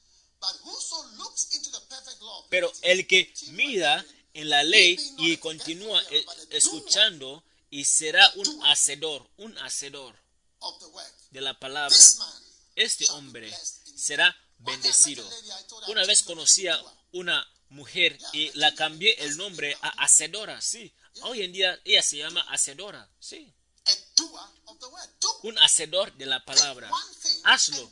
Escoge una cosa, elige una cosa y hazlo, inténtalo. Suponer que vas a, a parar delante del espejo and you see how you look. y ves la forma que te ves. ¿Por qué no haces una de las cosas que tú viste? Quizás cambia tu peso. Sí. Ve, sí, vi a muchas jovencitas aquí que se ven como mayoras. Yo creo que es por eh, yo creo que es por la peluca. Sí, las pelucas son pelucas de mayor de mu- mujeres mayores. Por eso muchas jovencitas se ven como mujeres mayores aquí. Cuando viste Sí, cuando viste que hay un problema con tu, con tu, con tu vestido, con tu eso, sí, ¿por qué no cambias una de estas cosas y lo haces? Verás que serás diferente. Dios te habla, te dice que haz esto, haz eso, haz eso, haz esto. ¿Por qué no elegir una 17 cosa? Things, not 20 No tienes que elegir 17 cosas, no tienes que elegir 20 cosas, tienes que elegir solamente una cosa, solo una cosa. Mira, cuando leo la Biblia todos los días, tengo que tener una cosa que tengo que hacer, por lo menos una cosa. Sí, Nunca leo mi Biblia sin tener por lo menos una cosa. Sí, vienes a la iglesia, escuchas mensajes y mensajes. No hay por lo menos una cosa que Dios te está diciendo que hagas. Sí, un libro como El Buen General. Empiezas a leer los capítulos. tomas un libro como la Biblia, lees algo dentro, algo te impresiona en el libro, ¿por qué no implementas una de estas cosas? No, estás, no tienes que implementar 20, solamente tienes que implementar una cosa. Estuve teniendo mi tiempo tranquilo y el Espíritu Santo me, dijo, entrégate de lleno a estas cosas. Lo hice. Estuve escuchando a Derry Prince el otro día. Él dijo, tienes que leer Génesis, Genesis desde Génesis capítulo 12 hasta versículo eh, eh, sacrificed Isaac. 22. Él es el 20 capítulo 22 donde Abraham tuvo que sacrificar a Isaac. Y el 12 es donde él, él crecía con su familia. Él dice que todas las cosas que Dios le decía eran cosas que iban poniéndose muy difícil. Dios nunca comenzó con los de Isaac. No. ¿Tienes miedo que Dios me va a decir que, que, deje mi, mi, mi- trabajo, que vaya a otra parte del mundo, que viaje a otro lugar? Una cosa que Dios te dirá, te vas a sorprender. Que, que, que cuando empieces a implementar una de las cosas, empezarás a ver un cambio. Dios no se levanta de repente y dice que, y dice que sacrifica a Isaac. Es algo ser- serio que te están mandando a matar a un hijo. Sí. 12, 13, Sí, era un viaje desde Génesis capítulo 12, 13, 14, 15, 16, 17, 18 hasta el 22. Después de que esta idea vino, un hombre viejo para caminar un viaje y, y- y caminando sobre montañas. Solamente para matar a tu hijo y tenías tres cosas para meditar. Sí. Y antes de esto, Abraham se había circuncidado. Sí, estas no son cosas, eso no son cosas fáciles. Sin anestesia, él había cero circuncido.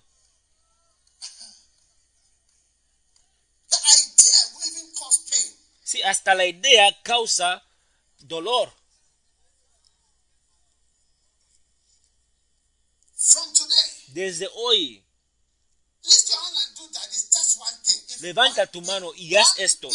Una sola cosa, una sola cosa, una sola cosa para implementar. Has hecho tu tiempo tranquilo y no hay una cosa que has sacado que estás haciendo que Dios ha dicho que tú hagas. Has venido a sentar aquí y no tienes alguna cosa, una sola cosa. Por lo menos puedes terminar, por lo menos puedes terminar el servicio de hoy y decir que Dios me ha dado una cosa para hacer y lo voy a hacer. Una sola cosa, una sola cosa. Y cuando lo haces, te vas a sorprender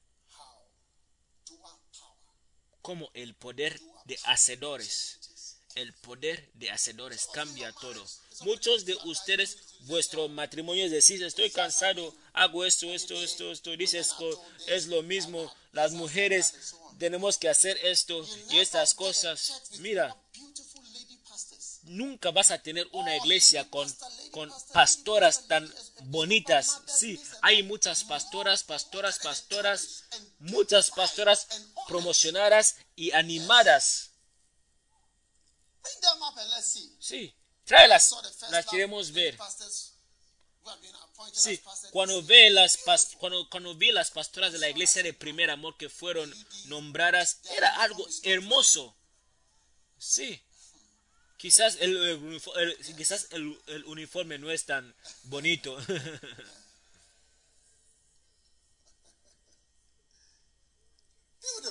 Hermoso.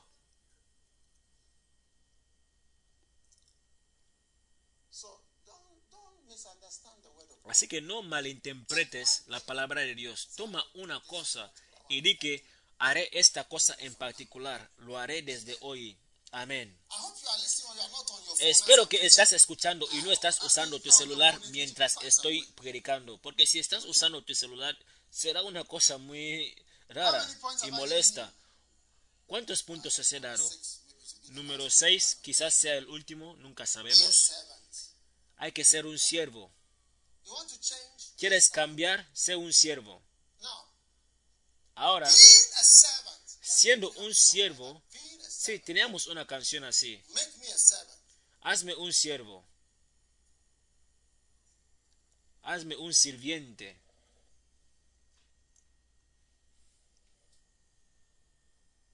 Matthew chapter 12. Mateo capítulo 12, Verse 14. Versículo 14. I see you changing.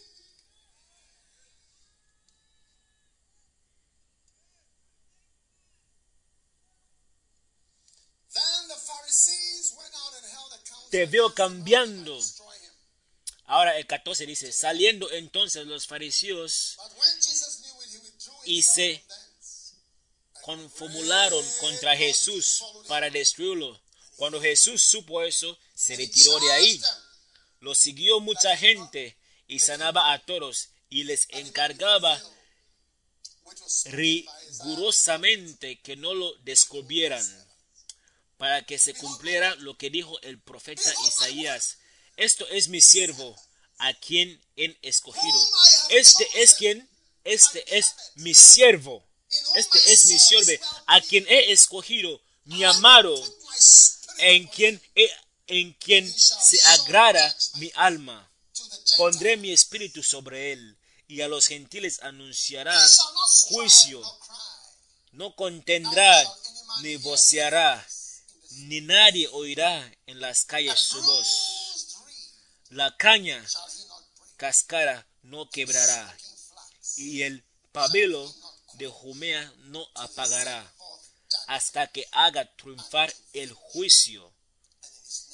En su nombre esperarán los gentiles. Jesucristo es Dios y él era un sirviente. Un siendo un sirviente es una de las cosas piadosas que tú puedes hacer. Siendo un sir- sirviente, porque Jesucristo fue profetizado ser un sirviente y él era él, él era un sirviente. Dice que mirad mi siervo a quien he escogido. Aparte de ser el hijo de Dios, él era un eh, sirviente a su padre. Él era el sirviente de su padre. Si tú quieres que tu vida cambie, Decide ser un sirviente o siervo. Sí, las características de un siervo son lo que tú tienes que adaptar en vez de en, vez de adaptar las características de un jefe o de un maestro o de una persona importante. Pero, pero en vez de esto, adopta las maneras de hacer cosas de Jesucristo. Sí. Hay alguna gente que cuando tú les llamas, así, así, así te responden. Así. Es, es como si tienen alguna enfermedad. Dicen que sí. Cuando les llamas, them, contestan sí. Cuando les contestan, dicen, "Mm". a veces ni, les puedes llamar. Mirad, mirad mi siervo, mirad mi siervo, mira mi siervo, mi siervo, siervo, alguien que sirve, sirve. Hay gente que sirve entre ustedes. Un siervo que tiene características de Dios, que es piadoso. Sí, antes que, antes que hagan las cosas, nadie fue hecho sin, sin Él. Él estaba en el principio. Pero Él eres un siervo. ¿Y tú eres qué? ¿Tú qué eres? Acepta ser un siervo. Dijo que mira mi siervo. Mirad mi siervo. ¿Por qué no eres como Jesús? Hacer, hacer alguien, hacer una persona encargado de mil iglesias significa ser un siervo de mil iglesias. Hacer un siervo significa cambiar y ser como Jesús. Si tú no eres un siervo, un siervo no critica a, a alguien, start tú no, tú no, te, tú no, tú no, tú no empiezas de criticar a la, a la gente, tú no empiezas de criticar a la gente detrás de sus espaldas. Eso no es un siervo, eso es un hipócrita. Ahora está, está, es- eh, está hablando. No contendrá ni gritará, ni habrá quien en las calles oiga su voz. No quebrará, no quebrará la caña know if you know cascara. it's a water plant. No sé si sabéis esta caña. Sí, la caña. Sí, es una caña que para verticalmente. Sí, y, y- cuando ya no puede, y cu- y cuando ya está madura, cuando la caña, cuando una caña está madura, sí, no puede parar de pie todo, sí. Y dice que no quebrará la caña cascara. Sí, porque un siervo, un siervo tiene respons- responsabilidad a, a servir, a servir. Sí, cuando tú tienes un espíritu de siervo, verás a mucha gente que, ha, que eh, está con un corazón roto, la gente que está decepcionado. Cuando tú tienes un espíritu de un siervo, tú puedes ver a estas gentes. Sí, dice que no quebrará la caña cascara. Sí, make it work. And he said, a smoking flax. Ni apagará la mecha que humea. Mira, la vela tiene que dar luz, pero cuando, pero cuando hay un problema con la mecha, da humo en vez de luz. Y Jesucristo con su siervo de con su corazón de siervo, cuando él vea que tú estás trayendo humo en vez de luz, él no te va a apagar, pero te va a ayudar a traer tu luz, porque él tiene un corazón de un siervo y, un mente- y una mente de siervo. Sí, no quebrará la caña cascara ni apagará la mecha que humea. Y por eso estamos aquí hoy. Somos muchas cañas cas- smoke. somos muchas mechas que humean. Producimos humo en vez de produ- producir algo bueno, estamos produciendo algo que no es luz. Pero Jesucristo, pero Jesucristo no lo va a pagar. Él quiere ayudar, porque Él es un siervo. Ningún siervo viene a una casa con su propia agenda. Sí, si hay una fiesta en la casa, el siervo tiene que ayudar la fiesta. Si hay un funeral en la casa, el siervo tiene que ayudar la, la- el, el- el funeral. Sí, si hay una alegría, un siervo tiene que poner más alegría en la casa. Sé un siervo, sé un siervo. Sí? ¿por qué crees que estoy aquí? ¿Tú crees que estoy predicando aquí porque necesito un coche? O algo? Estoy aquí porque soy su siervo y estoy aquí para hacer su voluntad. Aleluya. Recibe la gracia de Dios para ser un siervo del Señor. ¿Cuántos de ustedes van, van a tomar estos poderes y caminar con ellos hasta el fin de vuestro, vuestra vida? ¿Cuál es el primer poder? No puedo escuchar vuestras palabras en inglés. El poder de transformación número dos. Metamorfosis. El poder de metamorfosis. Número tres. Power. What is the word power going to do for your life? ¿Qué es, ¿Qué es lo que va a hacer el poder de la palabra en tu vida? Te hará más sabio que tus profe- pro- eh, profesores y qué más? Te hará más sabio que tus enemigos y también te hará más sabio que los ancianos. ¿Cuál es el siguiente poder? Perdón, la unción, el aceite. ¿Cuántos van a tener el aceite? El aceite, el aceite. ¿Cuántos quieren pat- patatas fritas o, o patatas hervidas? Aleluya. Amén. ¿Cuál es el siguiente? El poder de hacedores. El poder de implementación. ¿Cuál es el siguiente? Ser un siervo. Finalmente, el número 7 es el poder de la fe.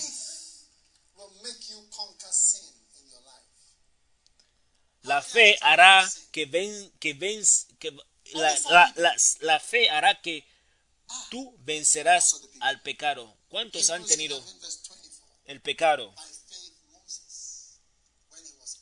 Hebreos 11:24. to be called the son of Pharaoh's daughter, choosing rather to suffer affliction Por la fe, Moisés, cuando era ya grande, rehusó ser llamado hijo de la hija de Faraón, escogiendo antes ser maltratado con el pueblo de Dios, que gozar de los placeres temporales del pecado. Con la fe vas a escoger sufrir y no disfrutar de los placeres temporales. Recibe poder y a través de tu fe, ¿cuántos, cuántos saben, cu- cuántos se dan cuenta que tienen un pecado que siempre te está persiguiendo como si es un perro que te conoce? Sí. Hay algunos perros que son como si cuando te ven vienen a bailar donde estás. Sí, hay algunos perros que dan la vuelta cuando te ven como si eres su mejor amigo. Sí, y algunos de tus pecados son así. Cuando los pecados te ven, vienen a bailar cerca de ti, que ya- te he visto, te veo, te estoy viendo. Si tu pecado te está molestando, cuando te ve, te molesta. Si tu pecado es un pecado así, si tu pecado es lo que es o lo que sea, cuando te ve, dice que sí, mi dueño está aquí. Desde hoy tú hablarás al perro y cualquier cosa mala que te está persiguiendo morirá en tu vida. Estarás libre para siempre en el nombre de Jesús. Todos de pie para la gloria del Señor. Estás siendo cambiado. Está siendo cambiado a mil microiglesias. ¿Cuántos están contentos de la palabra de Dios hoy? Levanta tus santas manos. Padre, gracias por la habilidad de cambiar. Gracias por el poder de transformación en nuestras vidas. Te damos gracias, te alabamos. En el nombre poderoso de Jesús. Mientras las cabezas están inclinadas, si no has dado tu vida a Cristo, quizás alguien te ha invitado a la iglesia. ¿Quieres nacer de nuevo? Levanta tu mano derecha si quieres dar tu vida a Cristo. Quiero orar con usted. Estamos acercando al fin de nuestro servicio, pero quiero orar contigo. Que Dios te bendiga. Quieres decir que, pastor, alguien me invitó, pero sé que en mi corazón necesito que Jesucristo me salve. Si estás aquí y eres uno de estos, levanta tu mano derecha así. Que Dios te bendiga, que Dios te bendiga, que Dios te bendiga. Pastor, por favor, ayúdame a conocer a Jesús muy bien. Si eres uno de estos, si eres así y tienes la mano arriba, quiero que vengas, acércate, vente aquí delante. Quiero orar contigo. Ven, voy a orar contigo. Que Dios te bendiga.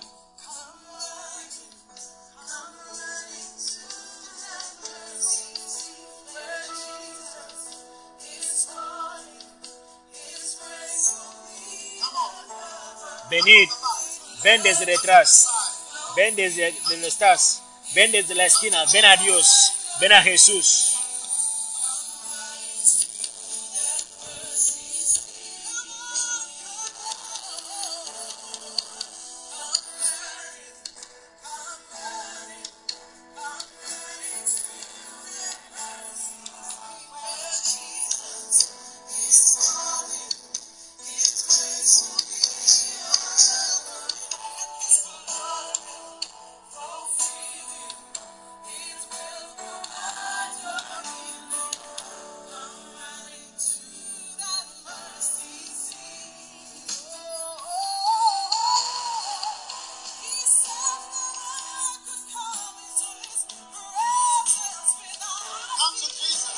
Ven a Jesús.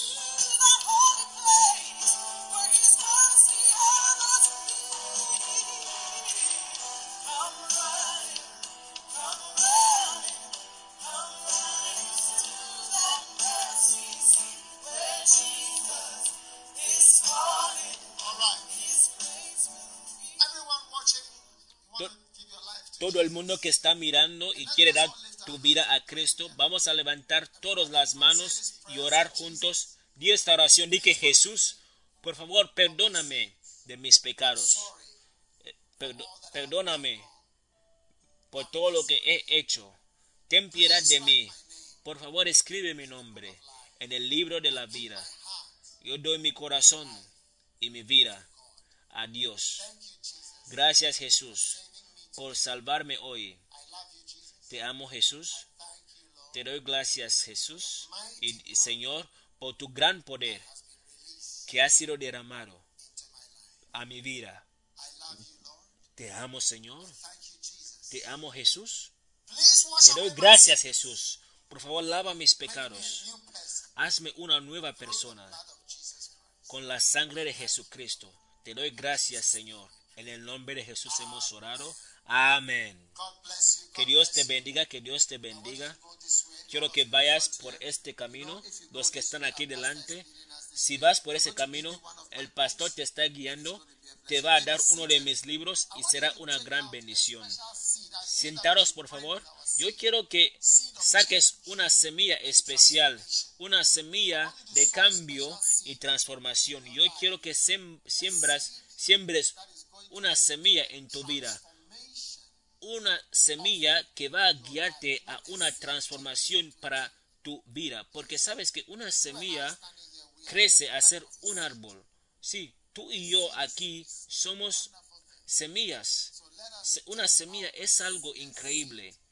Así que vamos a secar unas semillas como una ofrenda y vamos a orar sobre estas semillas en el nombre de Jesucristo. También saca tu- tus diezmos y tus ofrendas. Todo lo que tienes hoy, vamos a orar por esta semilla tan asombrosa. Vamos a dar las gracias a Dios por su poder. Da gracias a Dios por su misericordia. Te damos gracias, Padre. Te damos gracias, Señor. Te damos gracias, Jesucristo de Nazaret. Saca tu ofrenda. Y si estás dando o si estás dando por otra forma, en línea o con dinero móvil, en cualquier país donde te encuentres, cualquier forma que estás usando para dar, tenemos muchas cosas que estamos apoyando y construyendo, construyendo. Muchas de nuestros edificios están casi para terminar, pero están siendo construyendo, así que porque no tenemos fondos, pero poco a poco estamos construyendo, pero con tu regalo hoy y tu, y, tu ofrenda, no sé si tienen algo para mostrar, pero ya aquí está Mozambique, la iglesia de Mozambique. Cuando vayas a Maputo, Mozambique, la próxima vez, aquí está la iglesia de Mampula. Nampula está cerca de Maputo o está en el norte. Sí, está muy arriba en el norte. Esta es la nueva iglesia que está siendo construida, la iglesia del primer amor Mampula, y esta es Tete en Mozambique. Cuando vayas a Johannesburg, donde solía pasar y volar el avión de Sudáfrica, verás estas cosas ahí. Esta es Shashai en Mozambique. Estuvimos, orando por siete catedrales. Este es Shashai. Ahora están po- poniendo el tejado. Y este es. Bo en Sierra Bo. Hermoso. Esto es Bo. Fantástico. Y esto es Eldoret en Kenia. No es Nairobi. Nairobi. Sí. Tenemos un estudiante de Anakazo que fue ahí, una iglesia de la semilla mostaza. Sigue bajando. Sí, este es Mocavo. Tenemos un chico en Mocavo. Sabes que hay un vo- volcán en la, en la parte oeste de, de DR DRC. Aquí está nuestro chico en Mocavo. Este es Ludwig. ¿ok? Sí. ¿Tiene cuánta 50 gente? people. 50 personas. Wow. Funciona. Y otro, Intendi. Este es Tintin. Tintin suele estar aquí. Él comenzó increíble. Almas están dando sus vidas a Cristo. Sí, Francis esta es la vela en la oscuridad. Esta es también en Botswana. También están siendo construidos. Están siendo construidos hoy en día. Estas son sus oficinas. Esta es la iglesia Primer Amor Boboroni. Esta es la sede. Sí, no han podido ir a la iglesia por más de un año. Sí, porque cerraron todas las iglesias. Aquí puedes ver que han terminado con la sede y eso es Pala. Eso es una parte en Kenia. Muchas iglesias Están siendo edificadas y esto es que cuando tú das tu ofrenda estás apoyando a Hala y también a Kenia. Sigue adelante, adelante, Pasarani, Pasarani. Este, el pastor aquí en Casarani, él solía ser el, eh, eh, uno de los líderes aquí. ¿De qué? Sí, él era el líder de cabeza. Sí, él, sí, él, sí, él era un prefecto de, la, eh, de, una escuela. Sí, esta es su iglesia en Kenia. Sí, esta es su iglesia en Kenia. Y esta es Mombasa. Sí. Uno de, uno de los, uno de los lugares de luna de miel es Mombasa. Tienes que ir a Mombasa para tu luna de miel. Y también el domingo vas por Mombasa para ir a la iglesia. Un hombre que se llama Daniel, él fue ahí, ahora él ya se ha convertido en esta iglesia a través del poder de transformación, de transformación, el poder de hacedores y el poder de metamorfosis. Él ya se ha convertido en un en una iglesia. Sí, él salió de aquí, me acuerdo cuando él se casó. Sí, Daniel, ahora él está allí. Sí, no es, no es algo increíble en convertirte en una iglesia. Él tiene una iglesia grande. Si ves dentro de la iglesia, si miras dentro, te vas a sorprender. Sí, y es la iglesia más bonita en la ciudad de Mombasa. Y esta es Kenema en Sierra Leone, Diamond, donde, donde, donde, donde minan diamantes. ¿Quién está ahí? ¿Fet? Sí, Fet está en Kenema y su, y su esposa Samantha. Y el siguiente es McKinney. La, iglesia Primer Amor, Maqueas está aquí en McKinney. Sí, estos, todas esas iglesias son iglesias de primer amor. Sí. Estos, son niños que construyen las iglesias. Esta es la iglesia de primer amor en Nyambani, Mozambique. Es la iglesia más grande de, de Nyambani. Cuando miras el mapa en Nyambani, lo verás ahí, hermoso. Es, una, es un edificio muy grande, toda la ciudad. Ese es. Rodino, también es alguien de Mozambique, no es un ganés, pero es un, pero es un, es un ciudadano de Mozambique que estuvo aquí en la, en, en- en la escuela bíblica por cuatro años. Sí, así que la- el poder de metamorfosis, el poder de hacedor y el poder de sirviente le tocó. Sí, el poder de sirviente. Fantástico. ¿Y eso es dónde? ¿Dónde es eso? Ese es Anacazo. Beautiful. Hermoso. El poder de hacedor. Amén. Levanta tu ofrenda arriba. Vamos a continuar a apoyar. Amén. Vamos a apoyar grandes obras. Padre, gracias por tu gran sabiduría para construir tu iglesia. Gracias porque estamos pasando 70 con facilidad. Y cuando llegue el tiempo que nos marchemos de esta, este mundo, una iglesia en el mundo, en lugares en el mundo, va a existir. Y nada va, va a vencer la palabra de Dios. Gracias porque muchos más niños te quieren servir. Nos, nos entregamos, nos entregamos hacia ti libremente en el nombre de Jesús. Amén. Para, para la gloria del Señor. Obreros, recibir las ofrendas, pero casi mucha de la gente tienen que estar dando o tienen que estar dando a través del internet o dinero móvil. Asegúrate, aseguraros, obreros. Amén. Y también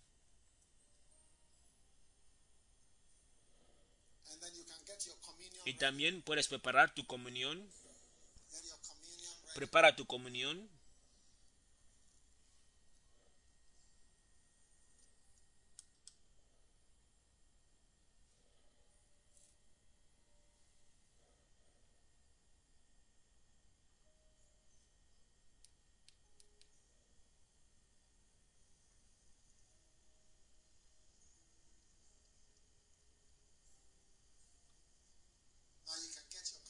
Ahora puedes preparar tu comunión. Hermoso, fantástico, asombroso.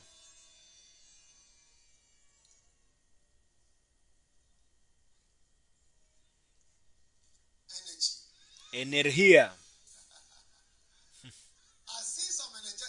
Estoy viendo a alguien energético. Alguien traba- trabajando para ti. En el nombre de Jesús. Ahora, ¿cuántos han sentido que eran, e- eran personas heridos. Sí. Y hoy, durante la comunión, las heridas serán sanadas en el nombre de Jesús. light which ¿Cuántos han, seri- cuántos han sentido como si eran, eran lámparas que producían humos en vez de luz? Es como si en vez de producir luz, estabas produciendo humo. Hoy estás sanado de este humo en el nombre de Jesucristo. Padre, te doy gracias, muchísimas gracias por, ti- por tu gran poder. Por favor, sentaros, los obreros aún están caminando y recibiendo la ofrenda.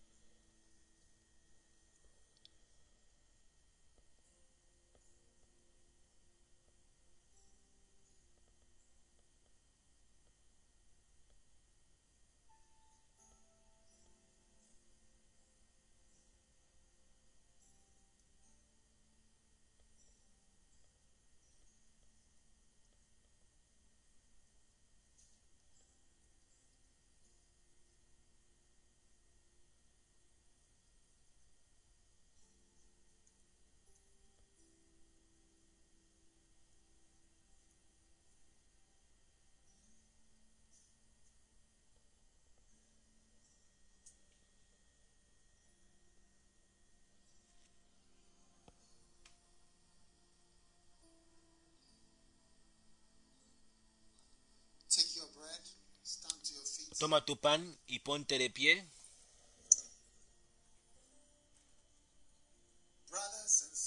Hermanos y hermanas,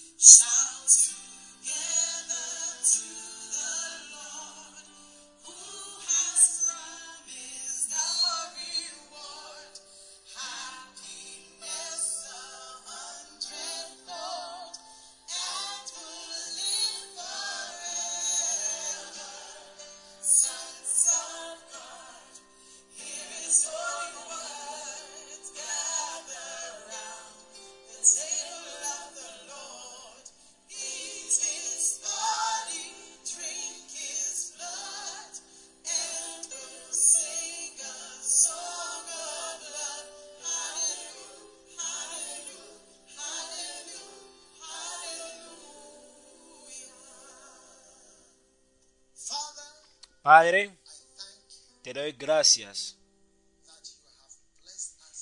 porque nos has bendecido tanto para ver este tiempo. Y mientras venimos aquí, delante de tu cuerpo, oramos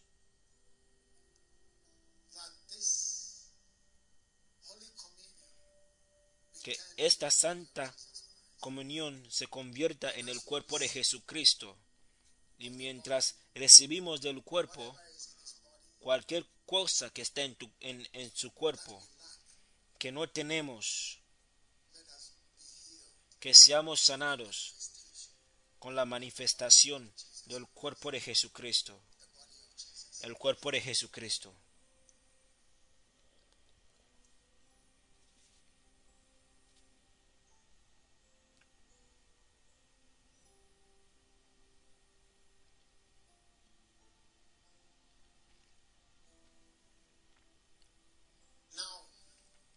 Ahora, cualquier cosa que representa una uña caña o una mecha que humea. Has producido humo en vez de luz, pero ahora estás be- be- bebiendo la sangre. Eres perdonado ya no se recordará tus pecados. Una nueva vida comienza. Recibe hoy poder para que no recuerden más tus pecados y para ser aceptado con la sangre, la sangre de Jesucristo.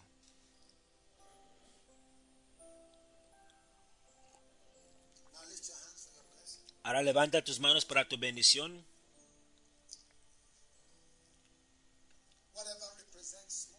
Cualquier cosa que representa humo saliendo de tu vida, que sea que sea que se reemplace con luz, cualquier cosa que representa cosas rotas y problemas que se sane, cualquier cosa que representa tus fallos y tus pecados, que sean lavados y enterados a través de la sangre de Jesús. Yo hablo la palabra restauración a tu vida. Yo hablo la palabra redención a tu vida. Yo hablo la palabra perdón a tu vida. Hablo la palabra misericordia sobre tu vida. Recibe, recibe, recibe sanidad, recibe perdón, recibe restauración.